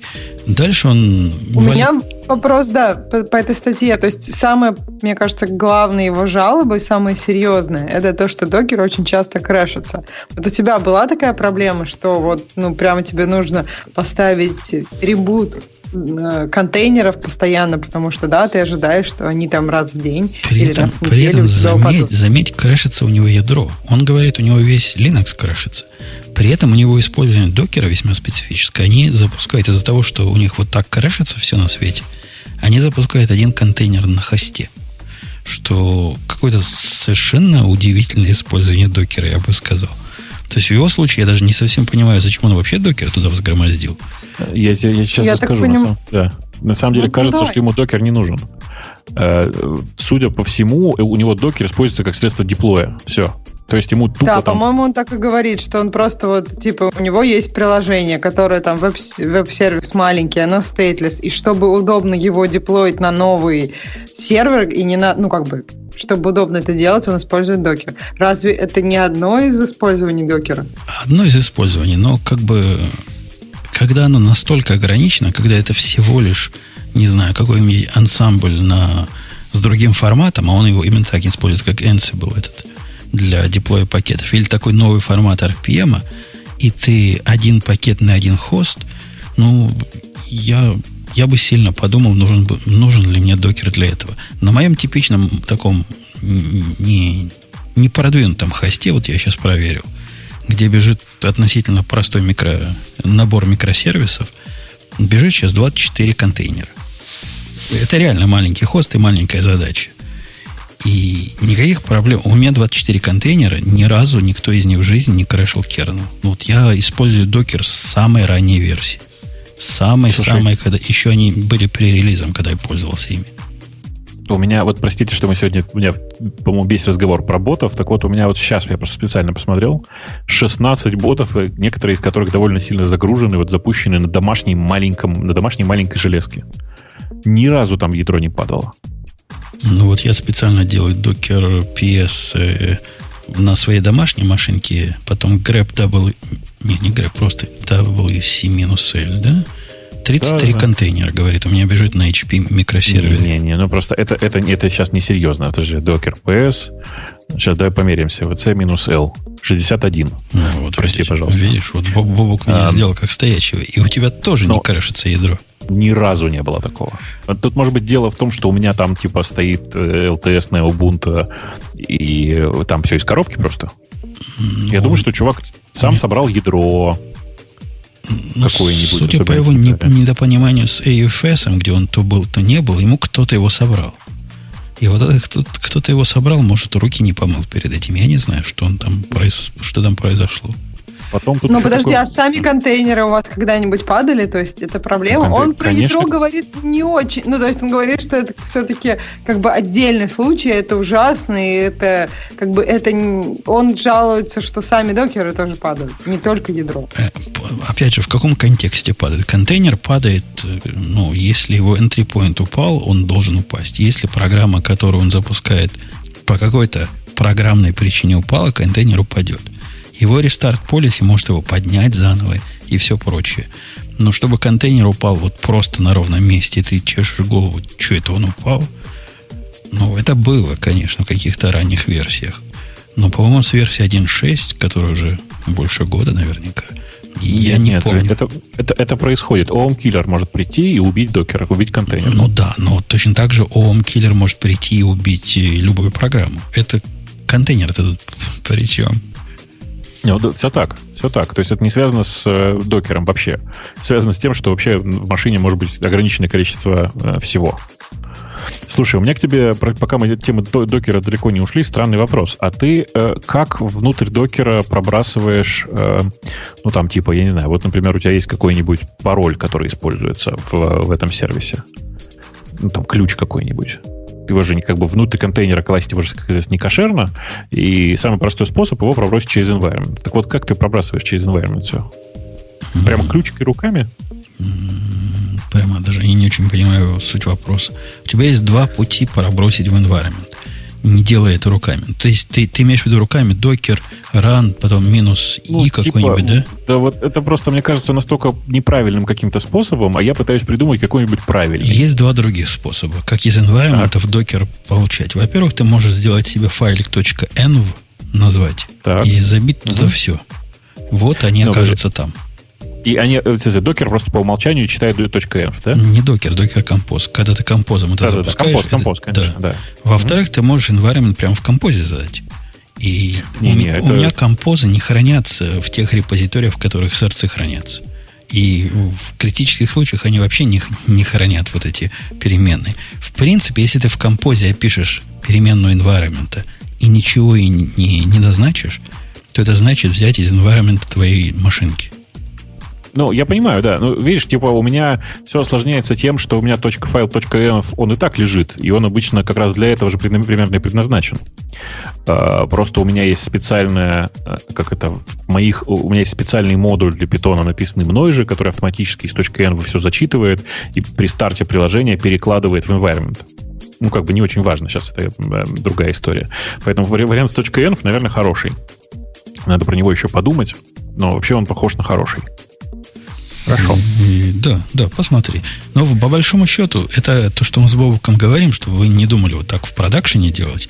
Для того, чтобы в продакшене секреты разделять, есть более кошерные способы. Мы, по-моему, здесь Волт обсуждали. и всякие прочие секретные хранилища вот таких паролей. То есть, ну, хранить их в таком виде в открытом, а мы об этом говорим. В Envy вам придется написать прям пароль этот. Э, ну, это, конечно. Это, да, конечно. это для, хорошо для наколенных проектов. Да, да, для, для домашних штучек всяких.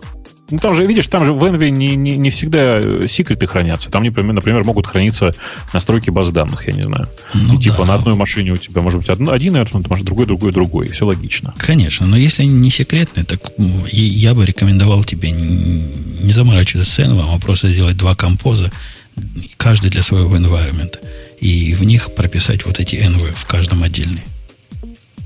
Эм, да, так тоже можно. В смысле, да, я согласен с тобой. Во всяком случае, я так делаю для всяких тестовых задач, где не секретные данные и разные для разных. Там типа точка коннекта к базе данных. Э, там берется одно из, э, из консула, там другое. Там тест, дев, бета, всякое прочее. Я, я так и не понял, стоит ли мне в домашнем environment использовать консул, поэтому я его так и не использую.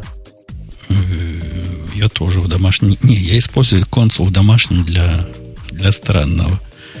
Поскольку консул же он и DNS, а мне нужно кое-что из домашней сетки, которая по VPN связана IP-секом с Амазоном, резволовать в локальном контексте, то у меня вот этим занимается консул. Потому что он, он-то знает все это, он уже и так все мои ноды знает. Понимаешь? Я бы мог поднять, конечно, и какой-то локальный DNS, для таких дел. Ну зачем, если есть консул? Логично. Логично. Окей. Дальше он пишет о том, что Docker Registry, видишь ли, поменялся с версии 1 на версию 2. И я не очень и понимаю, чего? почему он негодует. Registry версия 1, ну, реально была фигня еще-то. Прямо глючила не, не по-человечески, тормозила как не в себя. И не раз и не два теряла имиджи. Вот было у меня такое на постоянной основе делаешь какой-нибудь докер пул, он говорит, опаньки, что-то блоб у тебя какой-то кривой. Здрасте, ваши родичи. Кривой блоб. Теперь у них есть версия 2, где этой проблемы нет, которая работает в разы быстрее, чем версия 1. И да, она по API несовместима. Я не очень понимаю, Я почему так понимаю, это его что он нет, ну я так понимаю, что у него была какая-то автоматизация вокруг этого. Ну, то есть они ставили себе внутри вот эту registry, и у них была подвязка на нее. А теперь нужно, ну просто это дополнительная работа. Тебе нужно сделать это, все это заново. Ну, чего это заново-то? Поставить локальный registry, это поднять контейнер один. Если вы хотите его поднять с каким-то самописным ограничениями, там с фронтом на Nginx, это, наверное, еще минут 20 работы. Примерно такая же работа была с версией 1. С версией 2 все стало проще. Стало проще, стало надежнее, стало гораздо быстрее. Просто несравнимо быстрее стало. Ругаться на это я не очень понимаю, какая, какая причина. Если у него были какие-то самописные проекты, которые именно API регистри использовали, такие да, я понимаю его сложность. Но зачем бы это надо было? Единственный я, случай я... я могу представить UI какие-то, которые можно registry просматривать. Они действительно сломались. Я думаю, это ерунда какая-то, и на самом-то деле все у него все значительно проще, и, скорее всего, э, это просто, знаешь, такие капризы, типа, как же так, я хочу штуку в продакшене использовать, а у нее API меняются. На самом деле, если ты помнишь, мы с тобой уже по этому поводу здесь возмущались, но возмущение у нас было по другому поводу. Э, про то, как некрасиво была миграция Docker Compose с версии 1 на 2 некрасиво в том смысле, что она, э, как бы это сказать, очень, ну, она физически очень некрасиво сделана была. На нее неприятно было смотреть. Да, на версию 2 и сейчас неприятно смотреть. И, и даже это... Можно сказать, может, ты, ты считаешь, что первая версия лучше была, да? Ну, версия вторая, вот YAML, версия второй, где вверху это написано про версию 2, выглядит, ну, как-то странно. Это раз. Во-вторых, не, э, даже не это главное, а главное в том, что некоторые концепции поменялись. И нетворкинг теперь совсем другой. И есть масса тонких случаев, когда перенесенный с версии 1 на версию 2 композ просто не работает, как вы думаете. Вот все, что связано с коммуникацией между контейнерами и с доступом, все, что связано с, э, с нетворкингом, может работать совсем не так. Несмотря на то, что они утверждают, да, просто добавь сервис версия 2, и все будет работать. Фиг вам. Частенько-частенько вас ожидают тут сюрпризы. Но это переходный процесс. Я за это бы их тоже не стал особо клеймить. Как, впрочем, и за то... Вот это, мне кажется, просто возмутительный наезд. Он говорит, что registry все время растет. И нет способа из него чего-то удалить. А у него такой проблемы с гитом нет, например. Ты понимаешь, гид же, зараза, ты ему туда файлики выкладываешь, а он же растет и растет все время. Как же так? Я, Доколе? Я думаю, что у него вообще никакой проблемы нет. Ну, вот эту проблему, по-моему, совершенно абсурдно ругать. Эта штука хранит все ревизии ваших образов. Чего? Это, это не баг, это фича ее. Да, она будет расти Я... в размере так понимаю, что ему не нравится, что нельзя удалять. Ну, нет никакого, он говорит, garbage collection. Ну, то есть в репозиториях же есть он, то есть у тебя в какой-то момент она там все это коллектит, запускается в Меркурии или в Гите, правильно? То есть я так понимаю, что он Какой имеет в виду, что... Никакой, никакой гид Меркурил как-то интеллектуально не поймет, что вот эти версии мне уже не нужны. Их можно выбросить. Они будут все, хранить все версии. Все так. Но вообще, на самом деле, для того, чтобы решить его конкретную проблему, очень рекомендую посмотреть ребята из ребят, которые делают Spotify, сделали, э, по-моему, так и называется Docker GC, если я правильно помню. Это ровно то, что ему надо готовый набор, который, которым ты указываешь, типа, э, если, э, если есть более свежие версии контейнера, то, типа, оставлять только 4 актуальных работающих версии контейнера. И там есть даже более крутая, на самом деле, штука. Типа, оставлять только те версии, э, только те образа конте- тех, тех контейнеров, которые работали в продакшене больше, чем не-не, ты, собственно, о другом говоришь. Это тоже другая проблема, о которой он говорит. Он про гарбич, который накапливается на инстансе. Я а, говорил ну, о, о регистре, ну. который на инстансе, да, действительно, отсутствие какого-то гарбич коллектора, как минимум, который умеет удалять э, те контейнеры, которые ты перестроил, и старые стали просто разыменованные. Но это элементарная штука, и они могли бы вполне добавить это прямо в докер, чтобы мы не писали свои собственные у меня тоже есть DKGC, который делает вот примерно то, о чем ты рассказал. Но проблема эта не такая простая. Я понимаю, почему докер не, не хочет ее решать. Но вот смотри. Ладно, пустые удалять вопросов нет. Хорошо удалять, да, которые вот обновились. Скорее всего, те, которые были раньше, не нужны, хотя тоже вопрос. А теперь представь, у тебя есть образа, которые шестимесячной давности – вот этот борзое решение от Spotify их удалит. Ну, потому что они не использовались уже. И в, в определенных случаях это не то, чего бы мы хотели делать. Может, я хочу держать шестимесячный контейнер там, э, имидж там, чтобы поднять ну, из него контейнер в случае чего.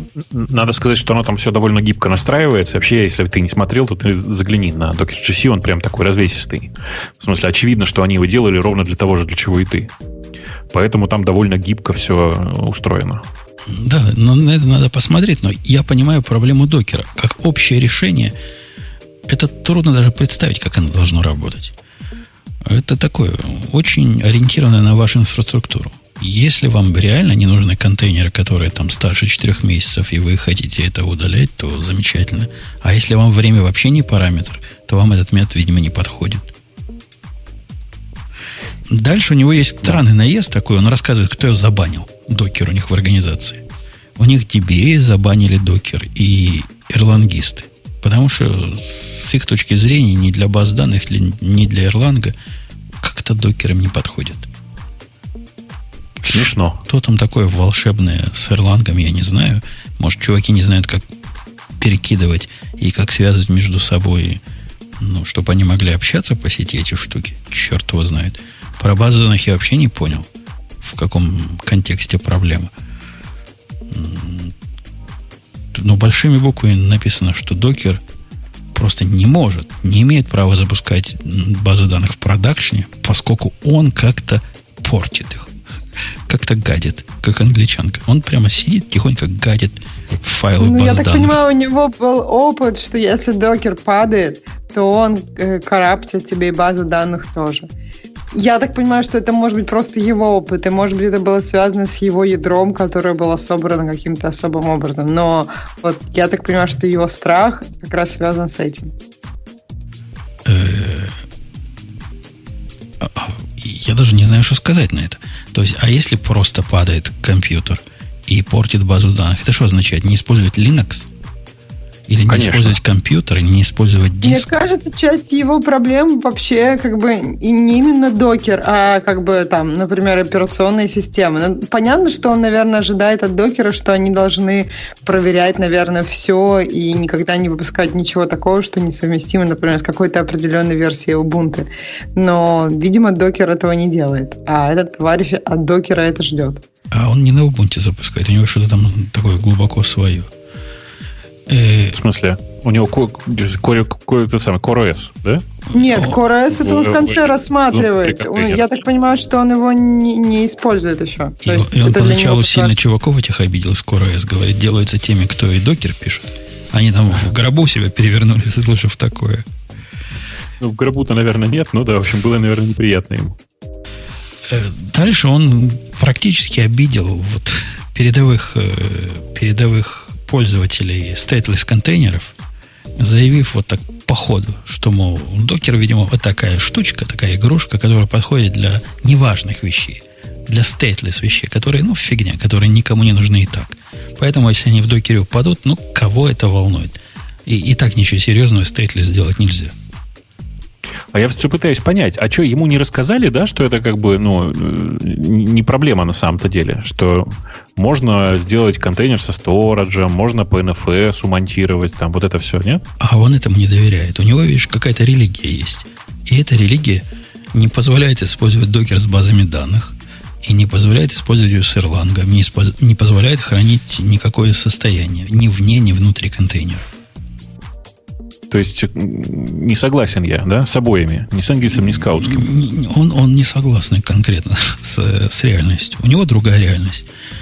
Про Kubernetes он тоже такой разный. Говорит, я тут небольшой по кубернетсам специалист. Но он его обзывает молодым проектом, который черт знает что, вообще вот только вышел, и пользоваться им нельзя, потому что фиг его знает, может завтра сломается. Абсолютно плюя на то, что это третья генерация – внутренних гугловских проектов, которые они там у себя запускают, и весь мир пользуется и радуется. Ну, я пока, если честно, радость, радости от кубернетцев не понял, но, может быть, я такой кривой, и поэтому мне как раз интересно, что там происходит. Я пока не понял, что происходит. Ну, я... Мне трудно это комментировать. Я не пользователь кубернетцев, поэтому я едва-едва пользователь сварма нового, а до кубернетцев у меня пока необходимости не доросли. Короче, чувака сильно заклевали на Reddit и совершенно правильно заклевали. То есть там было два варианта комментариев. Комментарии от людей, которые с ним согласны, но, судя по их комментариям, они никогда докер не пробовали, но просто им идеологически не согласны вот с тем, что такая штука существует. И комментарии практиков, типа нас с тобой, которые говорят, ну, что, что ты куришь, что ты несешь? Ну, как можно вот такие выводы делать на основании своего какого-то кривоватого опыта? А у нас есть свой, другой, более прямой опыт. Ну и чего? Мы теперь будем рассказывать тебе, какой ты дебил? Ну, конечно, не рассказывают ему, какой он дебил. Поскольку он действительно перегнул палку. Нет, ну подожди, есть же какое-то разумное звено. Ты сам согласен с тем, что backward compatibility это не такой, не главный конек докера? Да, да, да. Это, я считаю это возмутительным. Это было возмутительным. Сейчас оно, по-моему, они восприняли критику сообщества. Но да, это была проблема реально. Я согласен.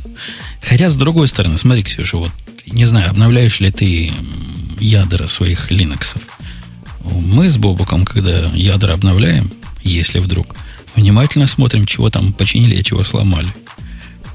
А обновление докеровского энджина это примерно такой же степени резкости, опасности движений. Поэтому тоже надо смотреть, какие косяки могут возникнуть.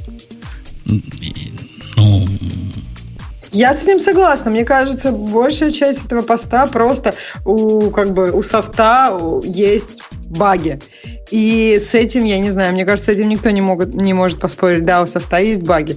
Я единственное, что как бы это уже ты сказал, что действительно они могут менять какие-то параметры, и если у тебя накручена автоматизация, то, наверное, немножко обидно, что это, ты не это, можешь... это обидно и возмутительно. Я, я тут даже спорить не буду. Это единственное здравое его зерно. Но к чести докера они, по-моему, справляются. По-моему, они решили просто в какой-то момент выпилить неправильные решения, неправильные параметры, неправильные соглашения. Но там действительно было странно. Половина параметров была с двойными минусами, половина с одинарными. Черт ногу сломит. Сейчас вроде как унификацию пытаются внести в это дело. И давно, давно, полгода, у докера это давно, ничего такого реально калечащего я не видел. Просто любую... Все, все, как все бы... равно, они по-прежнему все равно страшные. Давай признаем. Интерфейс, на самом деле, весь этот, весь keyword интерфейс, он очень стра- страшный. Я хотела добавить, что любую как бы унификацию все равно можно сделать каким-то более человеческим путем. Я не знаю, например, там одну версию делать до deprecated, когда она там дает какие-то вординги, ну хотя бы что-то. То есть просто когда у тебя новая версия и минус-минус уже не работает, и нужно везде поменять на минус, ну я не знаю, какие-то бы миграционные скрипты писали для конфигов или еще что-то. Ну, то есть можно сделать всегда чуть менее болезненно, чем просто поменял они, и они, пыт, они пытаются, но все равно их попытки какие-то особенные.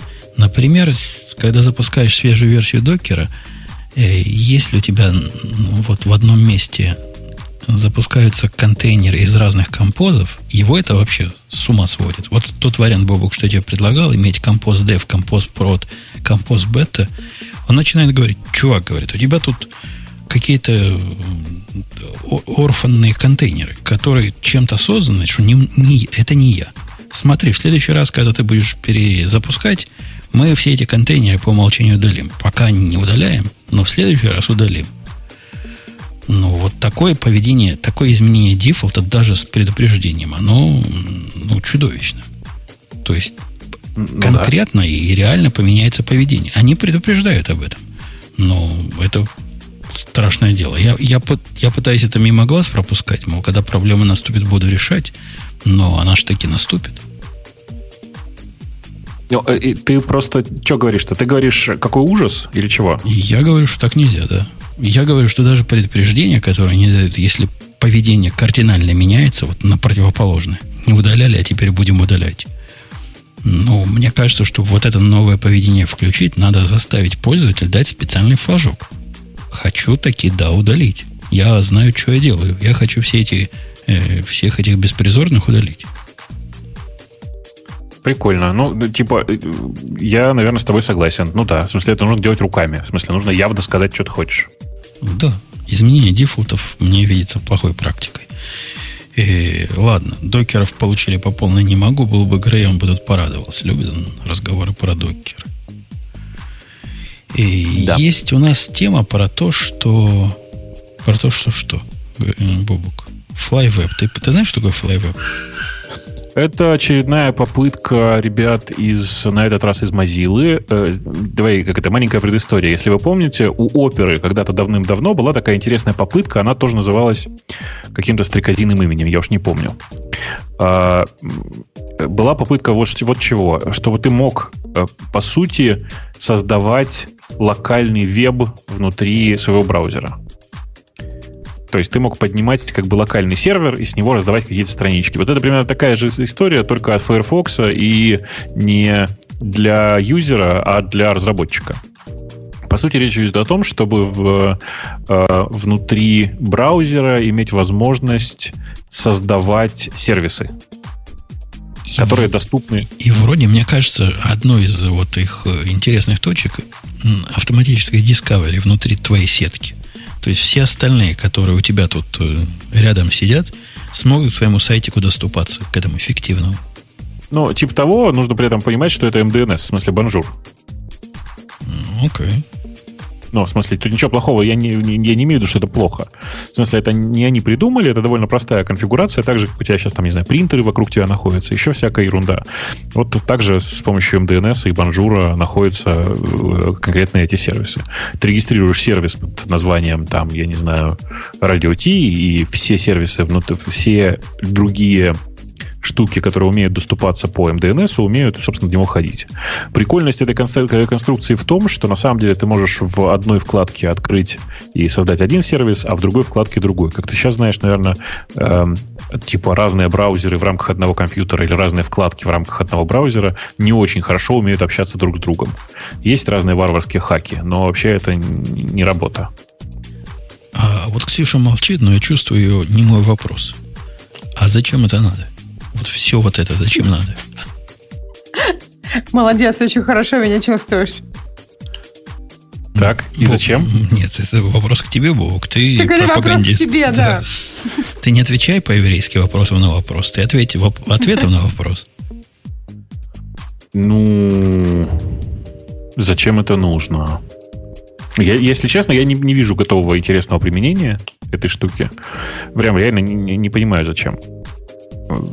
Ну вот пример, например, дикий такой. Когда ты в рамках дома, ну действительно, квартиры мало понятно применение этого, но в рамках организации, когда она вся сидит вот в своем лане, то не является ли это способом такого быстрого поднятия каких-то внутренних сервисов на коленке? Внутри браузера. Женя, тут вся фишка в том, что это происходит внутри браузера. Не, я придумала классную штуку. Например, дома, ну, там есть семья, и просто очередность, кто моет посуду. Поднять такую HTML-страничку, какой, чей сегодня день. Внутри браузера, мне кажется, как бы ничего страшного, что она будет внутри браузера. Твое решение сильно спровоцирует продажу стиральных машинок. А Когда они заколебаются вносить, кто моет посуду, просто купят машинку. Ну ладно, кто складывает штуки в э, посуду в машинку? Тоже нужна страничка. С айфончика заходишь на эту у меня там константа пробита. Жена. Ну, за хардкоженное значение это неинтересно. Не, не спортивно, не для программистов. Э, окей. Ну, такая инициатива. Э, окей. Да, да.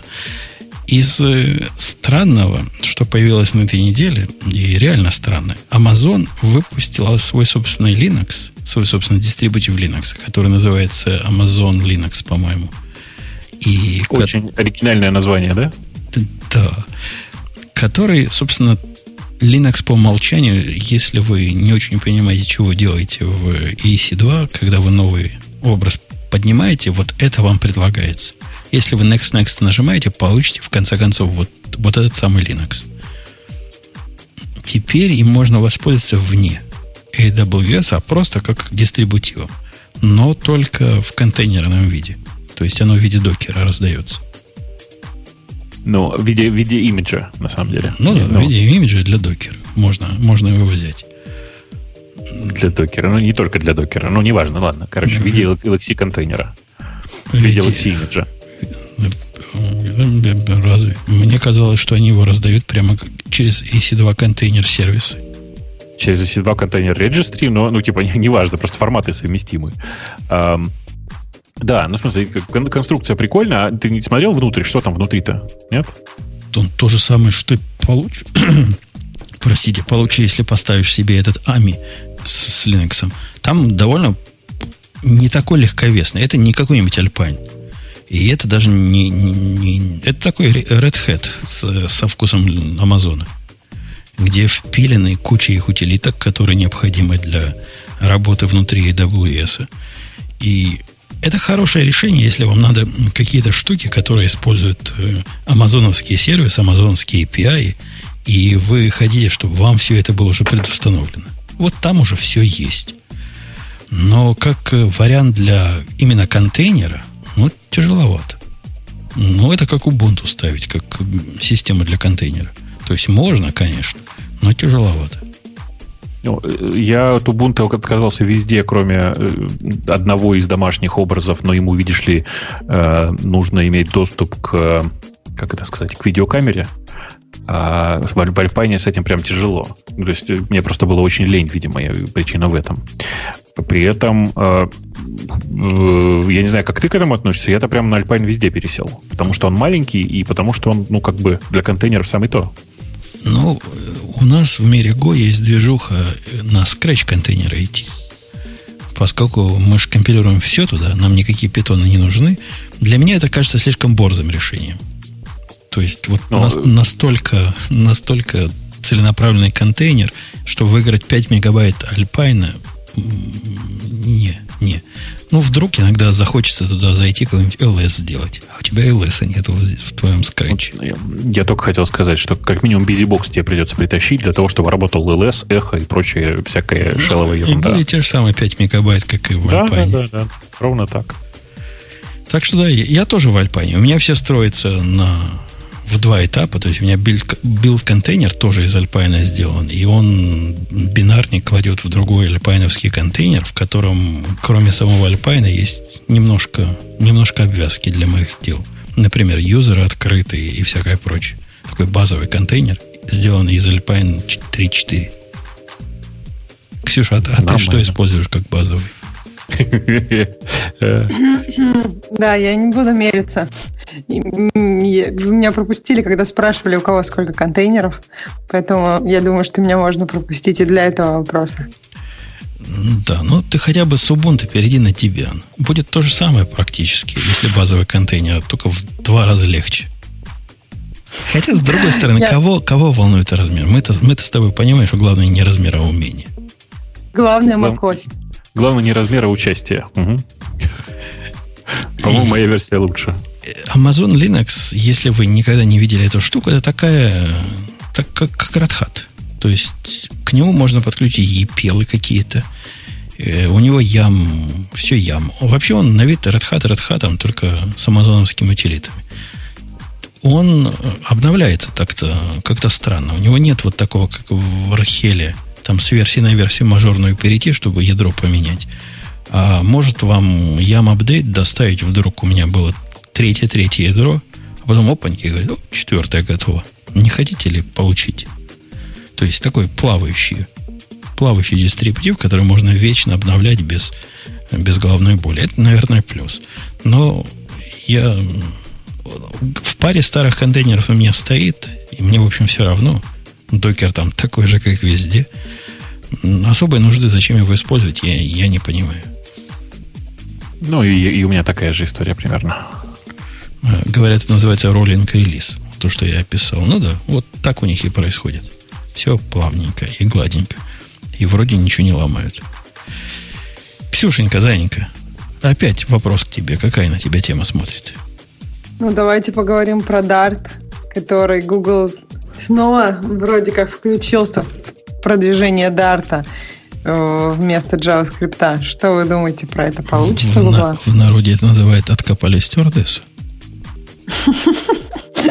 Да ладно, но она не такая еще была мертвая. Как, как же не такая? Она уже пахла сильно давно, уже несколько лет, наверное. Да, да, так, начинала пахнуть. Да ему всего не так уж много лет. Как она уже могла пахнуть несколько лет?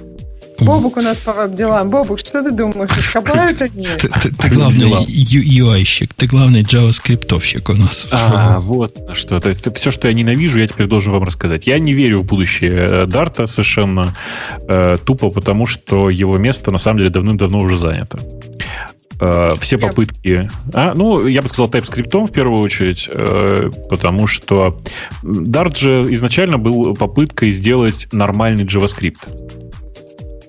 А, и, ну, а TypeScript, собственно говоря, эту функцию, эту нишу занял довольно плотно. Это такой нормальный JavaScript, современный, с э, поддержкой строгой типизации и всем вот этим вот. Я напомню, что в начале, в те, в те далекие годы, когда мы восторгались Dart, это действительно был свежий глоток. Это была идея в том, что Dart будет э, заменой JavaScript в браузере. Ну, или дополнительным таким движком, который умеет прямо Dart код выполнять, интерпретировать на лету. А ну, превратил... Все надеялись, да, все надеялись на то, что это будет замена JavaScript. И что он там, не знаю, будет компилироваться, еще что-нибудь. Но на самом деле, я бы даже, даже больше сказал. Вот я сейчас читаю эту статью, которую, которую ты заложил в TechCrunch. А, и там тоже пишется, что на самом деле есть э, TypeScript. И больше того, обратите внимание, Angular 2, который, в общем, чисто гугловая история. То есть она, конечно, open source и там якобы поддерживает сообществом, но большая часть разработки там в Гугле. Она тоже сделана на, на TypeScript. Основной язык для использования TypeScript. Его можно скомпилировать в обычный JavaScript и использовать нормально. Эм, понятно, что я, не, ну, видимо, и в Гугле в самом не очень понимают, зачем нужен э, непосредственно Dart сам по себе, с учетом того, что сейчас он тупо компилируется в JavaScript. Ну, а, у них же это модно. Ну, что ты. У них в JavaScript в этом мире все компилируется во что-то другое. Да нет, оно все компилируется в JavaScript, но просто есть, например, там, не знаю, компиляторы в ASM.js или компиляторы в свежемодные WebAssembly, который пока ничем толком не поддерживается, но, тем не менее, вот, по-моему, все браузеры одновременно, которые играют в WebAssembly, внезапно, значит, выпустили поддержку у себя в качестве беты. А, короче, я, если честно, не очень понимаю, в чем прикол и зачем все это нужно, и совершенно не понимаю, в чем, собственно говоря, новость-то. Э, что значит откопали? Вы видите, что что-то произошло? Ну, новую версию выпустили с кучей всяких апдейтов. Ну, это же как сказать, что э, Google откопал JWT. Ну, ну, типа, мы эту тему, да, обсуждали тоже. Вдруг, вдруг после годов тишины возникла какая-то активность. Ну, какая-то активность возникла, но это же не значит, что откопали. Может быть, какие-то фиксы вышли. Э, все ссылки, на самом деле, в этой статье, ну, там, типа, я посмотрю сейчас на Flutter, да, этот самый. Э, это попытка здесь заменить, э, как это сказать, писать, попытка очередного React Native, скажем так. То есть использование Dart для написания кроссплатформенных приложений. Ну, как бы в React Native есть хотя бы какой-то смысл, а здесь вообще непонятно зачем. То есть я, я честно, если вообще не, не просто потерялся и не понимаю, зачем Гуглу такое количество движений, связанных со своими собственными языками. Мы разделяем твое недоумение. У меня история из жизни. Не было на сегодня истории из жизни. Э, она о том, что... Ксюша, тебе полезно о том, что когда ты такой седой и опытный, или даже лысый и опытный, даже твои ошибки порождают гениальные решения. История стоит вот в чем. Оставаясь в теме Гугла. У Гугла есть такая библиотека, которая называется Guava. Э, ты слыхал о ней, Бабук, наверняка, да? Ну, конечно, конечно. Да, я, даже я слыхал о ней. Гуа... Я еще, кстати, не всегда ее говорили. Да, так что я надеюсь, что эта история все-таки не для меня у Guava есть э, интересная штука, одна из штук интересных, которая называется loading кэш. Суть этого loading кэша для наших слушателей, которые не в курсе, о чем это, вы описываете такой memoized э, систему, где специальной функции, обычно похожей на конструктор, так там у них билдер разухабистый, в этом билдере объявляете, каким образом оно возьмет данную, если в кэше такого ключа нет. То есть она выглядит как двуэтапная работа с кэшем. У тебя не надо больше делать никакого пута или сета, а ты в одном месте объявляешь loading функцию, а в другом месте делаешь get. И если get этого ключа не произошел, потому что ключ еще не в кэше, то оно пойдет вот в ту функцию, которую ты объявил вверху там в конструкторе или в своем билдере. Понятно, да, как работает Ксюша? Ксюша? Ну да, в общих Понятно. чертах, да. Возникла у меня дикая идея. Я тут покопался, оказалось, для Go такого нет. Ну, во всяком случае, на момент, когда я это смотрел, не было. И думаю, сейчас свою сделаю. И что вы думаете? В процессе реализации этой балайки я допустил просто детскую ошибку. Вместо того, чтобы вставить функцию лоудера вот в этот самый конструктор builder, я ее вставил внутрь гета. То есть get теперь мой выглядит как э, get, ключ, там TTL, прямо в гете, вторым параметром, а третьим идет функция. И оказалось, что эта ошибка просто гениальная штука. Теперь вся работа с кэшем, вы понимаете, к какому результату привело? Она вся сконцентрирована в одной функции. Это такой функциональный memoization подход получился у меня случайно. Улучшенный Guava. Бобук, понимаешь, к чему я клоню? Ну, пока нет. В смысле, а в чем улучшение-то? Ну, в том, что когда ты пишешь обычный гуавовский ну, метод, кэш, вот этот loading, у тебя действие раз, размазано между двумя местами. Одно место, в котором ты берешь, ну, вот это настоящие данные, а другое место, где ты к нему доступаешься. И эта дуальность меня мучила всегда. Ну, а, собственно, почему оно так должно быть? Ну, почему я должен отдельно это объявлять? И почему это вообще проперти кэша, а не проперти моего конкретного кия? Понимаешь? Теперь же, это, а. теперь же эта функция привязана к моему ключу. Я могу в одном кэше хранить совершенно разные сущности, которые берутся ага. абсолютно по-разному, у которых, у которых может быть разный тетель. У которых может быть разная стратегия э, инвалидации или eviction, или чего там хотите. И все это порождено одной случайной ошибкой. Копи-пейст не, не в то место. Э, я на самом деле, как, как это, если тебе интересно посмотреть на то, как это решают другие интересные ребята, я, если честно, я сейчас вот не, не готов сказать э, прямо URL по памяти, но э, на Haskell.org прости, что я посылаю тебя так далеко. На Haskell.org есть э, прекрасная статья на, их, на ихнем вики про разные подходы к мемоизации. Она огромная, и прям сходи из интереса, я уверен, что тебе интересно будет. Потому что там реально просто разные подходы тому, к тому, как это реализовать. И там просто, я не помню, там с десяток, по-моему, разных подходов к, к разным способам мемоизации. Твоего я там не помню.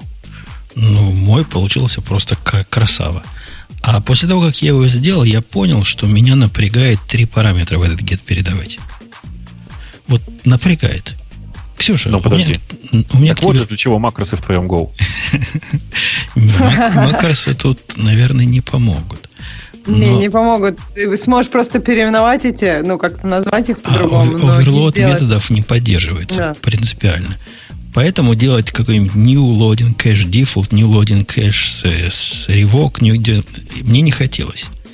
И тут я не придумал, как это сделать сам совершенно случайно попал на лекцию самого Пайка, который рассказывал, не лекцию, по-моему, статью на Пайка, где он рассказывает про интересный функциональный трюк, каким образом это сделать.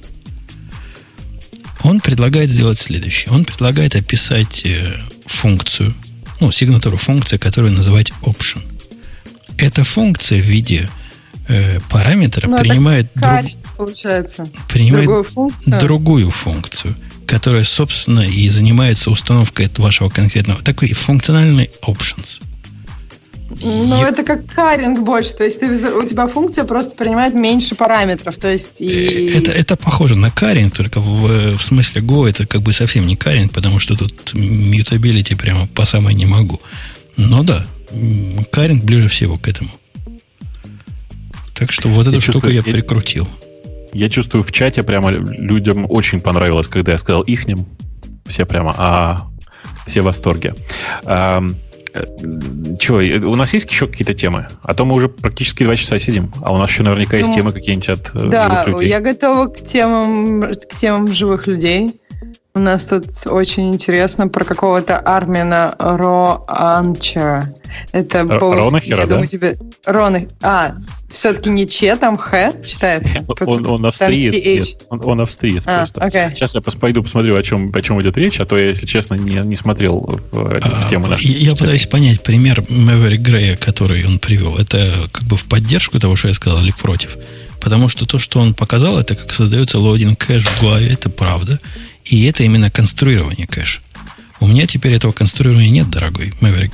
У меня все это делается в get е. Вот все, что ты нарисовал, это часть как бы сигнатуры самого get а. В этом суть ошибки. И, я бы сказал, гениальной ошибки. Я тем временем посмотрел, на что там люди ссылаются. Эту статью я, конечно же, читал. Значит, Армин Ронахер – это чувак, который э, действительно известен в мире питона. В мире питона он известен вот какими вещами. Это чувак, который очень хорошо, интуитивно чувствует, как правильно сделать такой API, в смысле слэш SDK, который э, приятно использовать. Ну, например, в его он, это один из самых популярных, наверное, его проект, это Flask, и внутри него довольно много странной теневой э, магии, которая позволяет тебе э, иметь внутри функций, которые э, отвечают на запросы, на запросы по HTTP, внутри этих функций иметь переменные, которые, как мы понимаем, не, ну, которые не пробрасываются внутрь самой, которые пробрасываются внутри функции магическим образом. Они thread local, что называется. И таких фокусов, на самом деле, довольно много. Я, собственно, к чему я подвожу? Я э, подвожу к тому, что Армин очень специфический чувак, который э, редкий программист, который больше думает про то, чтобы сделать э, хорошо и красиво в использовании, а меньше думает про то, насколько это идеологически верно. Поэтому у него это вторая статья, на самом деле, на тему того, что вообще все плохо. Первая, она о том, что не нужно переходить на третий питон 2.7 и так хорош. Э, ну, по большому счету, она об этом. А эта статья о том, что он совершенно не понимает э, модуль э, Async.io, который появился, на самом деле, ну, типа, э, Async.io сами по себе появились в третьем питоне, а в 3.4, по-моему, да, появился отдельный специальный синтаксис для него. И, э, э, собственно, я не помню, кто там задает этот вопрос, но типа действительно очень правильно замечено, замечен главный вывод про то, что э, Ронахер искренне считает, что Async.io очень сильно переусложнен. Это правда, не надо к бабке ходить. Э, и Async.io переусложнен настолько, что вообще непонятно, как структурировать код для того, чтобы с, с этим кодом работать. Это тоже правда. Тут есть такой тонкий момент, что вы, пожалуйста, посмотрите, а где асинхронное программирование не переусложнено. Сейчас фанаты Go, вы, пожалуйста, посмотрите на свой код, э, как бы это сказать, незамутненным взглядом. Он вообще тоже довольно сложный. То есть, на самом деле, тема асинхронного программирования, она сама по себе вообще очень непростая и требующая приложения большого количества, как бы это сказать, сложных э, телодвижений. Э, специальный синтекс, да, пишут, синтекс появился в, в 3.5 вроде бы, да, в смысле, async await, как ключевые слова, появились в 3.5. Да, так вот, э, действительно, с э, синтаксис сам по себе очень сложно, использовать все это довольно сложно. Я уверен, что на самом деле, если бы Ронахер не хотел набросить, а хотел бы сделать какое-нибудь предложение на тему того, как на самом деле нужно было, чтобы это все выглядело, его бы даже послушали. Но а. по большому счету вся статья, она в, набросе состоит. Я с тобой, как из Голагера, частично не соглашусь. То есть синтаксис ну. использования асинхронного программирования в Go проще простого. Но вот, собственно, использовать его не так просто, как кажется, это да. Особенно, ну, когда тебе надо координировать разные вещи асинхронные. Вот, ну, тут реально. По-моему, это самая сложная часть Go, которая есть. Да она не, это не в Go проблема. Просто асинхронно писать тяжело. Ну, я тут согласна. Мне кажется, это не проблема Go. Это, ну, то есть асинхронность, конкуренция, оно, оно само по себе, это, это сложно в понимании, и поэтому, ну, наверное, async await это самые простые вообще, то, что как бы простые API, которые есть для этого, которые просто позволяют скрыть это или абстрагировать тебя от взаимодействия с этим. То есть тебе просто дается какой-то, ну я не знаю, промис, то есть обещание, что тут будет какие-то данные, когда-то они тут будут. И вроде тебя это не особенно интересует. Но на самом деле это только только на первый взгляд оно тебя не особенно интересует. А если ты не понимаешь, когда они тут будут и как это все работает, то у тебя ну, не неминуемо будут проблемы, правильно? Ну, ну да. Что, ну, в смысле, проблема асинхронного программирования в том, что ты э, должен очень точно понимать, что в какой момент происходит. Тут даже не в этом проблема. А проблема в том, что ты работаешь в какой-то другой парадигме совсем. И дело не в параллельности, даже не в конкурентности, а, я бы сказал, в отложенных таких вычислениях, которые доставляют когда-нибудь результат. И когда у тебя весь мир превращается в доставку отложенных результатов, то это добро пожаловать в ад.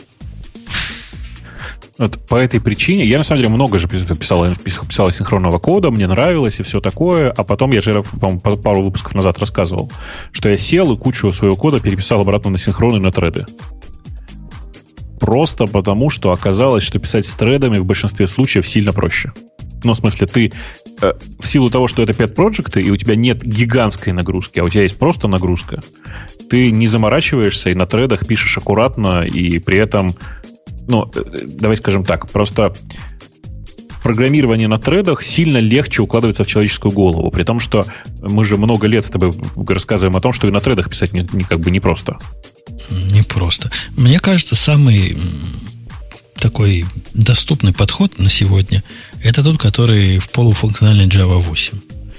Когда ты можешь стрим запустить свою обработку функциональную в своем стриме, все эти манипуляции либо параллельно, либо последовательно, и, собственно, все. На этом твоя параллельность заканчивается. Этот случай довольно ограниченный, но так по жизни он 90% всех нужд покрывает. И ничего проще я не видел. Ну да, да. смысле, есть... э, Тут еще такой вот важный момент вот какой, что на самом деле, когда ты э, пользуешься готовыми фреймворками, есть довольно много хороших фреймворков, которые изолируют от тебя ненужную сложность тредового программирования. Поэтому я написал свой, который назвал Pipeline. Я посмотрел, как пайплайны в Монге работают, и решил сделать такой же для Go, где ты добавляешь стейджи, и каждый стейдж может определенное количество воркеров там внутри быть. Но все это для тебя абсолютно закрыто. И вся эта коммуникация между стейджами от тебя закрыта. Получился такой вариант э, такого стрима, типа э, джавовского, только в Go и гораздо проще. Ну да. Сейчас его ак- активно использую. Работает просто мама не горюй. Ну да, да. Что у нас там еще интересного? Ксюша, ты вместо Грея. Ты должна интересно выбирать. Да, я готова. Я готова. Э, Гиковская тема специально для Бобука. Кстати, Бобука, у меня к тебе вопрос. Да. И я, я примерно знаю, как ты ответишь, но у меня есть два варианта, поэтому вот мне нужно знать, как ты ответишь. Давай, Вот, давай. то есть вопрос. Ты пользуешься Emacs, правильно? Да, да. Как у тебя показаны номера строк Emacs? Нет, а зачем мне?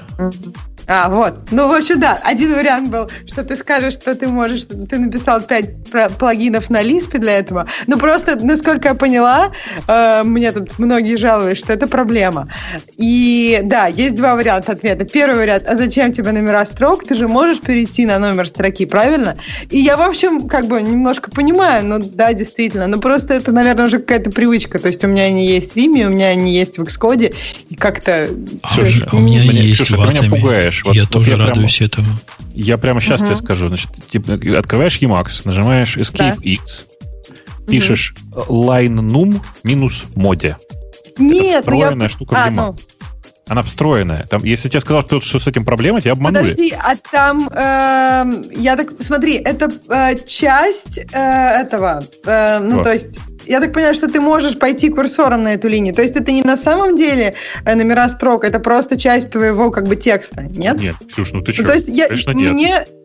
Ну, давай, есть, подожди, сейчас окей, я, давай я ладно, сейчас сделаю давай. скриншот. Подожди, сейчас я сделаю тебе скриншот, Давай, чтобы ты посмотрела, давай. как это выглядит. Тут у меня кусочек очень некрасивого э, тестового кода. Вот я просто прямо сейчас на нем включил это. Я сейчас куда-нибудь тебе... кода сделай, да, как-нибудь там, уж, чтобы свои секреты Да не выдавать. Да ладно, вот сейчас я на имгур положу, чтобы там могли кто угодно посмотреть. Тут никакого давай. это, это какой-то наколеночный ботик, который что-то сейчас прямо делает. Newpost. Ну и то есть и никаких артефактов у тебя тоже там нет. Ну, сейчас я тебе Всё. покажу скриншот, ты мне скажешь, достаточно ли тебе красиво. Нет, не, конечно же, никаких артефактов нет, оно просто все работает. Э, Я думаю, что человек просто не, не нашел простого, не понял, как это сделать. Ну, в смысле, так бывает, потому Подожди, что ты сказал, это встроено... это встроенная штука, но типа она вызывается с помощью команды внутри Emacs. А она Нет, ну сохранится до подожди, а следующего тебя- вы- выхода, Бубук. Ну, можно сделать так, чтобы сохранилось, конечно. Можно кастомайзом, то есть просто в меню там в сложном кастомайзе найти. Вот я кинул всем Подожди, посмотреть. так а у тебя не стоит для этого какой-то специальный Нет, плагин? нет, нет, нет. Окей. Еще раз, так как Окей. я этим не пользуюсь, я никаких плагинов для этого не устанавливал, очевидно же. Ну, Ну, да, прямо как у меня логично. в атоме номера строк так же выглядит. В Ну, общем, вот я про это и молодец. говорю. Да Молодец. нет, ну по- по- по-божески хорошо выглядит, я ничего не могу сказать. Это вот это просто лайнум мод. Вот я просто только что нажал командочку для того, чтобы показать, как это выглядит. А, Ну, при хорошо. этом, при этом, вот важный момент. Просто если вы начинаете пользоваться Emacs, у вас возникает какой-то вопрос, emacswiki.org. Там Слушайте, а просто я есть тут, ответ на любой вопрос про Emacs, на самом деле. я тут на днях поставил себе опять VS Code. Он же 1.7 вышел. И в нем уже главное решили. Вот эту ненавистную мне синюю строку можно убрать. Какую Ну, синюю строку? Внизу, Она там которая... одного цвета просто всегда была, от этого тебе проблема. Да, да, теперь ее поменять цвет нельзя, но можно убрать. Я же закатал рукава, убрал эту строку. Думаю, сейчас начну жить в, в Code. И что вы думаете? Нет, и что вы думаете? Жизни в Code нет. У них можно открыть в одном редакторе одну папку.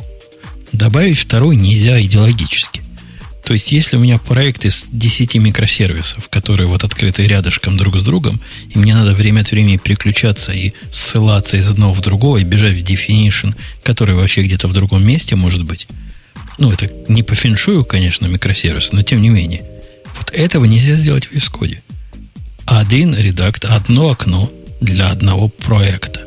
А проект это один директорий. Это что такое вообще? Как, как люди с этим живут? Чего они такое пишут, что ему вот этого хватает? Ну, я, я не знаю. Что-то они там такое пишут. Я вообще не понимаю, что, что пишут люди, которые пользуются VS кодом. Он, он такой, им хочется воспользоваться, особенно после того, как синюю строку убрал. Им хочется, он такой облизанный весь, такой, но работать с этим невозможно. А так все в порядке. Да. Выключить лайнум, пока я не забыл. Так, а... ну что, значит, дальше поехали, да? А, дальше кто-то трогал Microsoft Flow. Да, Возможности конечно. по автоматизации и облегчению работы. Ну, Бобок, расскажи, чем это лучше ботиков.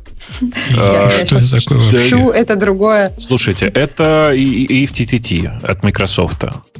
А, при этом а, вы можете посчитать там, в смысле, посмотреть на цены. В смысле, он тоже не бесплатный. Он входит, если я так понимаю, сейчас в состав офиса, в смысле, в состав онлайнового офиса.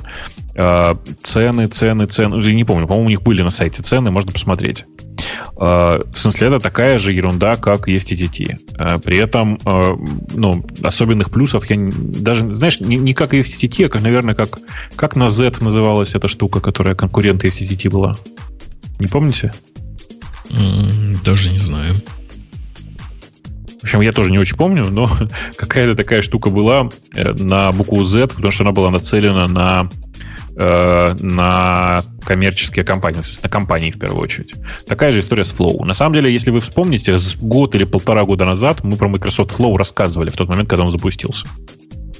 И, наверное, а, не, не с перед, год, полгода, наверное. Предрекали смерти FTT? Да почему нет? Ну, приятно же, когда у EFTTT появляется конкурент, который может как минимум понизить цены на этом рынке. Запер назывался э, продукт. Это, прямо скажем, полный Пишут, аналог как пишется, как, А как пишется FTTT? IFTTT. Да. Не, ну это прямо один в один. Ну, что тут, тут скромничать? Ну, конечно, конечно. Просто так, такой же точно, который входит, видимо, в подписку от Microsoft бесплатно. Да нифига. Да если, я правильно, если я правильно помню, там прям цены э, такие, что не, неприятно, невозможно пользоваться. Ну, типа, чтобы иметь возможность, э, чтобы твои, например, данные из твоего твиттера полились раз в 3 минуты, там нужно платить уже. Mm-hmm. А так, как в FTTT, будет раз в 15 минут. Ну, ладно. Не сможешь ты лампочку включить в реальном времени. Придется ждать, вот, как дурак, как бы 15 невозможно. минут. Вот невозможно. С имейлами, если что, тоже невозможно. Окей, окей. Ну, замечательно. И я уверен, они его сделают каким-нибудь бесплатным, потому что это же движуха пошла. Вы слышали, что любимая Ксюша компания устроила? Какая? Которая? Ну, Apple. Какая из? Да. Apple же ага. услышала все твои причитания, Бобок, в прошлый раз. Так. Не по поводу того, что туда карточку не воткнуть. На это не забили.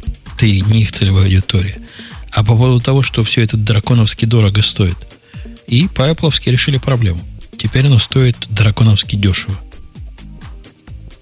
Ага. Ну, ты знаешь, Ксюша, о чем я говорю, да? Они на 25% понизили до конца года цены на все, что подключается к MacBook Pro новому. Включая дисплей. А дисплею, который стоил там сколько? Тысячу долларов, теперь он стоит 850 долларов. Это прям большая разница. Ну да, приятно прямо. Все переходники, все-все-все на свете, да, как минимум до конца года подешевело на четверть. Вот такой их Apple ответ. Так что пусть теперь злые языки, которые говорят слишком дорого, засунут их себе ну туда, куда куда засовывают злые языки. Да. Копейки теперь стоит. А дисплей я бы купил. Там на входе не проверяют, есть ли у вас MacBook Pro. Если не проверяют, то надо купить про запас до конца года, чтобы было. 5, 5К дисплей, 27 дюймов. Да. Да. Интересно, э, как, как это предполагается на входе проверять MacBook Pro. В общем, я думаю, да, там нет никакой проверки. Ну, как скажешь, а ну, Что? предъявите свой MacBook Pro. А, нет у вас. Все, пошел вон, скотина. Плати а полную почему цену. вы с собой не носите? Да. Вот, вот, да. Так. Значит, дальше, да, поехали. Ну, Docker in Production мы уже обсудили. Дальше у Stack Overflow свежая статистика. очень интересно. У меня тут некоторая штука... А, ну, женщин, мне кажется, даже уменьшилось количество, если мы сегодня не обсудили Вымира... Вымирают. Вымирают 5,8% всего. Как-то уж прям совсем. Даже в технологических компаниях, по-моему, женщин Ксюша, Ксюша, Ксюша, зацени. Full stack веб-девелоперов в 4 раза больше, чем, чем мобильных девелоперов вообще. Чем всех мобильных вообще. Да. Я тоже, я удивилась. То есть stack веб-девелоперов 30% всего Stack Overflow. И я думаю, что это, наверное, достаточно как бы, ну, такая реальная цифра, если мы попробуем подумать о, о всей популяции. Потому что, ну, действительно, видимо, фуллстак веб-девелоперов намного больше, чем всех остальных. Я прямо да. сильно сомневаюсь, что их даже Почему? 2%, не тоже 28%. Э, они, видимо, что-то свое имеют в виду под фуллстек. Не то, что да, вот мы тут умеет, приговариваем. Это он, они умеют их и, и HTML, и немножко и, CSS. Full stack. Мне кажется, full stack это имеется в виду и бэкэнд, и фронтенд, нет? Слушай, ну это же то, что человек сам про себя указал. А что он Нет, как ну, бы, да. в виду, непонятно. А, ты имеешь в виду, что он имеет на, на фронтенд. Это, это резкое поколение этого века. Мне кажется, про себя слишком хорошо думаю. Еще лучше про себя думаю, чем я про себя думаю. То есть я себя full stack веб-девелопером не назову. Вот не назову. Хотя на CSS могу, и на машинке ну вышивать ладно, могу, и бэкэнд могу. Ангулярчик тебя подучить чуть-чуть, и будешь уже а, а вот не, не хочу я его учить, у меня для этого китаец есть.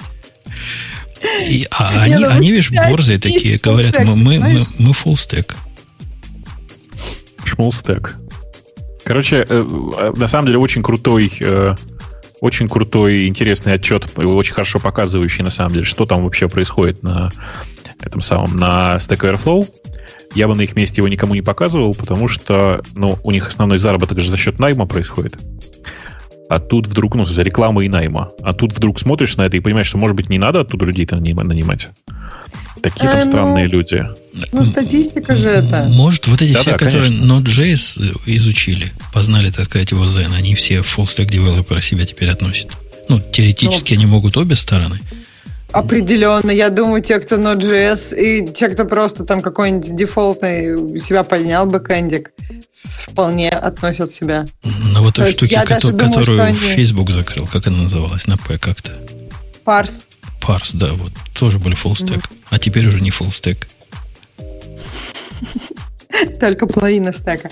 Нет, ну, меня, если честно, мне интересно было, потому что машин learning девелоперов как-то очень прям совсем мало. Хотя э, недавно, по-моему, была какая-то статистика, и там все вот машин learning языки, ну, то есть data science языки были как-то очень высоко. То есть, например, этот R язык был очень высоко. И как-то, ну, не знаю, то есть, видимо, либо они не на Stack Overflow, либо это как-то не знаю, тоже такой хайп, который подняли, и он не совсем... А у, у них тут любопытный график по тому, как кто себя называет.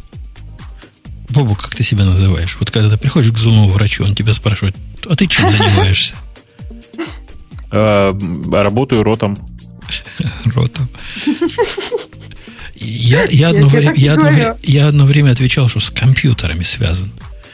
Но как-то это не вызывало понимания. Как, как, что не, это, не, это, это нельзя. Как только ты говоришь, что с, с компьютерами связано, тебе сразу говорят, давай мы тебе Windows переставим. Как, давай ты Windows там перестановишь. Нет, здесь зубной врач, он, он натренирован, он такого не скажет. Но в глазах непонимание читается. Последнее время я говорю, решаю проблемы. Вот решаю проблемы, и все, больше вопросов а нет. зачем тебе в глазах понимание? Мне наоборот нравится, что они такое сказал, что они бы про это вопросы не задают, и лучше о чем-нибудь там, о погоде. Ты обязательно хочешь, чтобы у них было понимание того, чем ты занимаешься? Как-то хотелось, у них же вопрос задали, хотелось бы донести ответ, который они могут воспринять. А вопрос, связанный с компьютерами, непонятно. Но вот этим, которые приходят чинить чего-то дома, я уже давно отвечаю, что я как полицейский только в области финансов. Это их сразу дисциплинирует. Прямо, знаешь, полицейских. Финансы, не финансы, им не важно. Но не слышат слова полицейский. И сразу а р- работу делают старательнее у вас в Чикаго, Эри, там надо обязательно говорить финансы, потому что тут, если ты не говоришь компьютеры, то вообще непонятно, что ты делаешь. А если говоришь компьютеры в Калифорнии, все понимают, ну, то есть понятно, зачем ты вообще тут да, находишься. Да, да, да. Угу. Ага, там у вас все просто.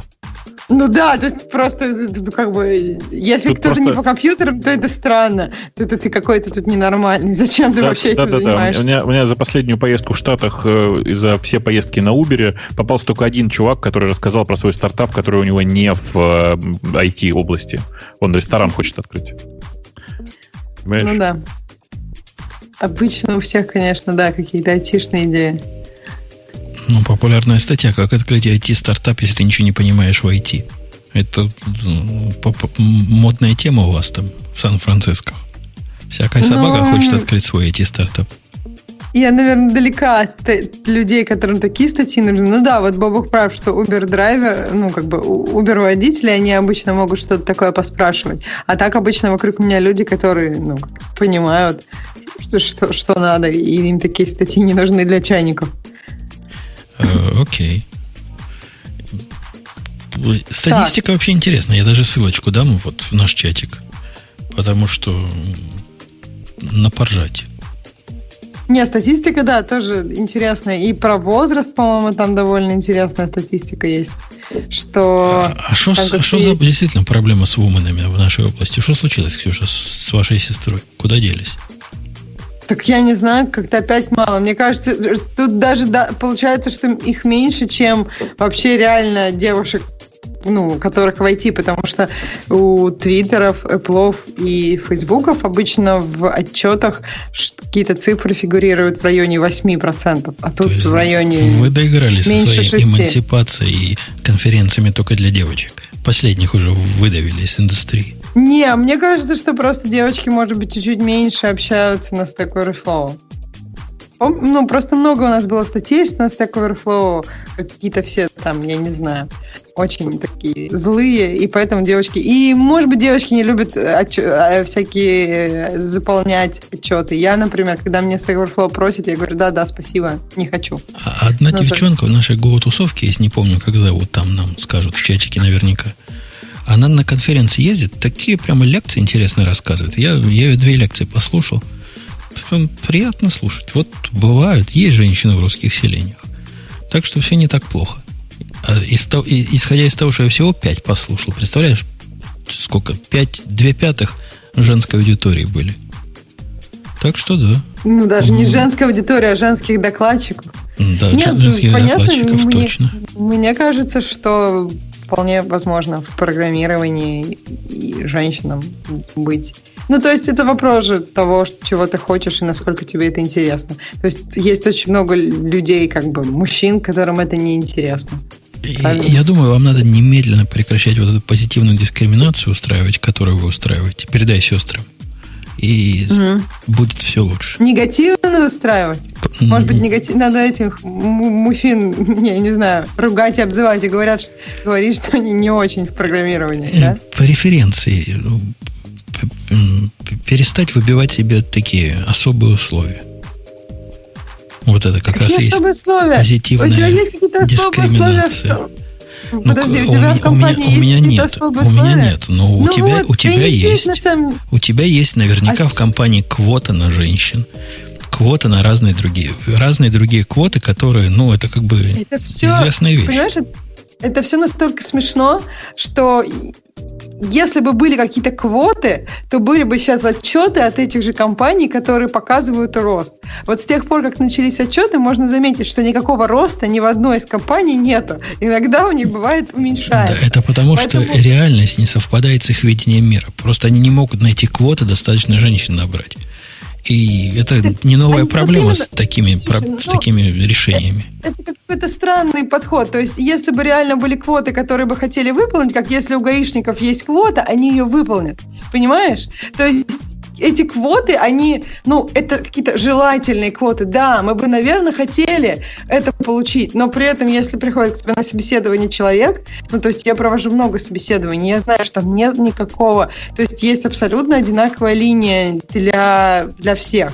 И то есть если ты эту линию, ну, если ты не можешь пройти, ответить на вопросы, и мы не можем получить сигнала, который мы ожидаем, то ну, нет там никакой разницы, понимаешь? Это просто разница выше над тобой по уровню. Когда, ну, ты, смысле, когда я... через тебя пройдет два мужчины и одна женщина, которые все более-менее подходят, и если квота на женщин не заполнена, поверь мне, твои начальники выберут женщину. Потому что так делают сейчас все. Потому что есть реально квота. Ну, почему тогда не... Почему тогда вот все эти отчеты этих компаний, они не показывают никаких хороших цифр? Да, Apple, потому что квоту невозможно, невозможно заполнить. Это объективная проблема. Пока эту квоту невозможно заполнить. Но это вовсе не отменяет ее наличие. Смотри, это квота, ты что имеешь в виду? Это какой? Я согласна, что я думаю, есть какие-то желаемые квоты, но то, что я вижу вокруг, то, что я вижу в отчетах, например, у Apple последний отчет, у них там вообще все белые. Да, это, это реалии Apple, у них так есть. И они бы хотели, наверное, с этим что-то поделать, потому что они же такие няшки и всем рассказывают, как они всем помогают. Но они не могут с этим ничего поделать. И никто из этих больших компаний, потому что главное в этих больших компаниях все-таки зарабатывать деньги, не опускают планку до того, чтобы у тебя работал, я не знаю, какой-то кум или какой-то, я не знаю, человек, который подходит по твоим квотам, но не может выполнять свои обязанности в силу... Да нет, да берешь крайний случай. Квота не так работает. Вот знаешь, квота на прием, есть вот эта позитивная дискриминация в Америке для черных. Э, как это выглядит на практике? Это при поступлении в университет, э, например, если ты черный, тебе положены некие преференции. Эти преференции не означают, что любого дебила возьмут. Нет. Это означает, что если ты какую-то планку перешел, то если будет выбор между тобой и белым, возьмут тебя. Если два человека на одно место.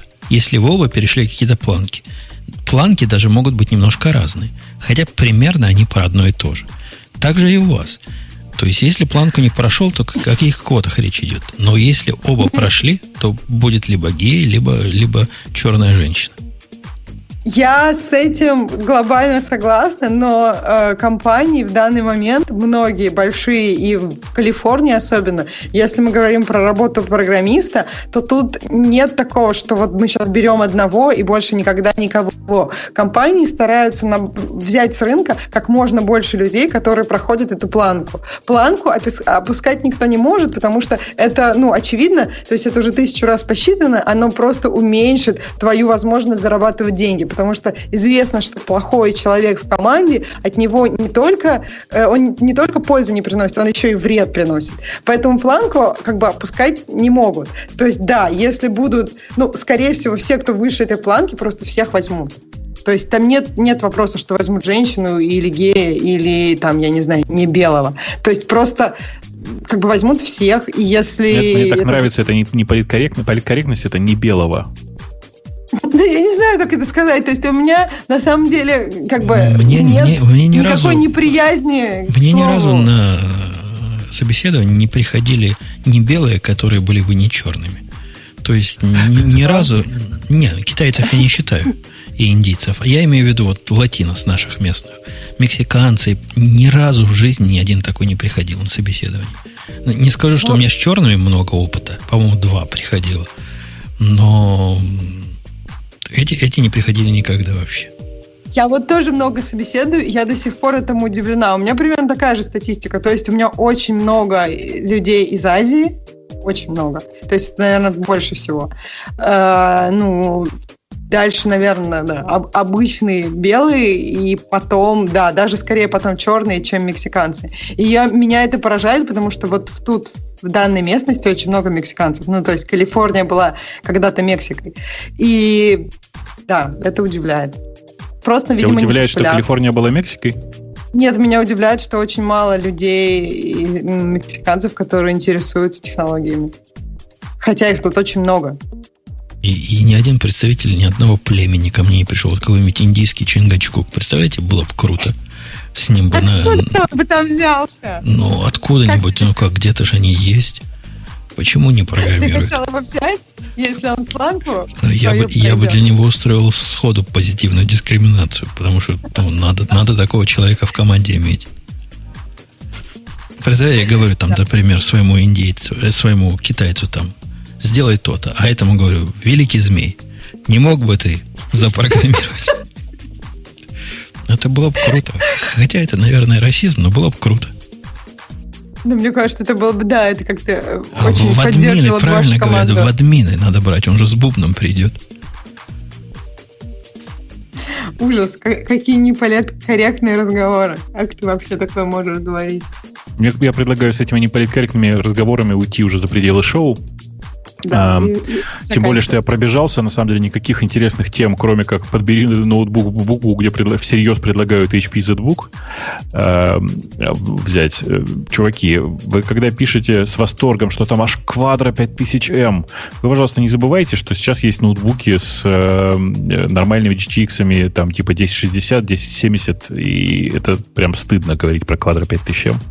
Прям совсем стыдно. А, а главное, ну, вы посмотрите на внешний вид этого аппарата. Вот просто если вам интересно, вы пойдите в комментарии, потом и посмотрите. А если вы останетесь с нами в после шоу, я вам расскажу о том, как я руками трогал новый MacBook Pro. Давай, на, хорошо. На этой оптимистической ноте, Ксюша, у тебя есть что добавить? Или ты даешь добро? Дает таможня добро? добро. У, добро. у меня же, опять же, я обязан женщину спросить. Бобока, видишь, не спрошу, а тебя спрошу. Так да. Бобук сам сказал, давай заканчивать. Зачем его еще раз спрашивать? Ну, а мог бы. А тебя ведь спросил специально. Видишь, особое Потому отношение. я молчала. Особое отношение к вам. И да, на этой оптимистической ноте я буду завершать свой, свой наш подкаст. И на следующей неделе будет обычный выпуск, не гиковский. Мы не будем вам затирать про докеры. Хотя про докеры мы и в обычные выпуске любим. Но будет все попроще. На этом, наверное, все, да? Пока. До следующей недели. Пока.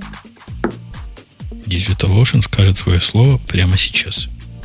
Это шоу создано при поддержке Digital Ocean.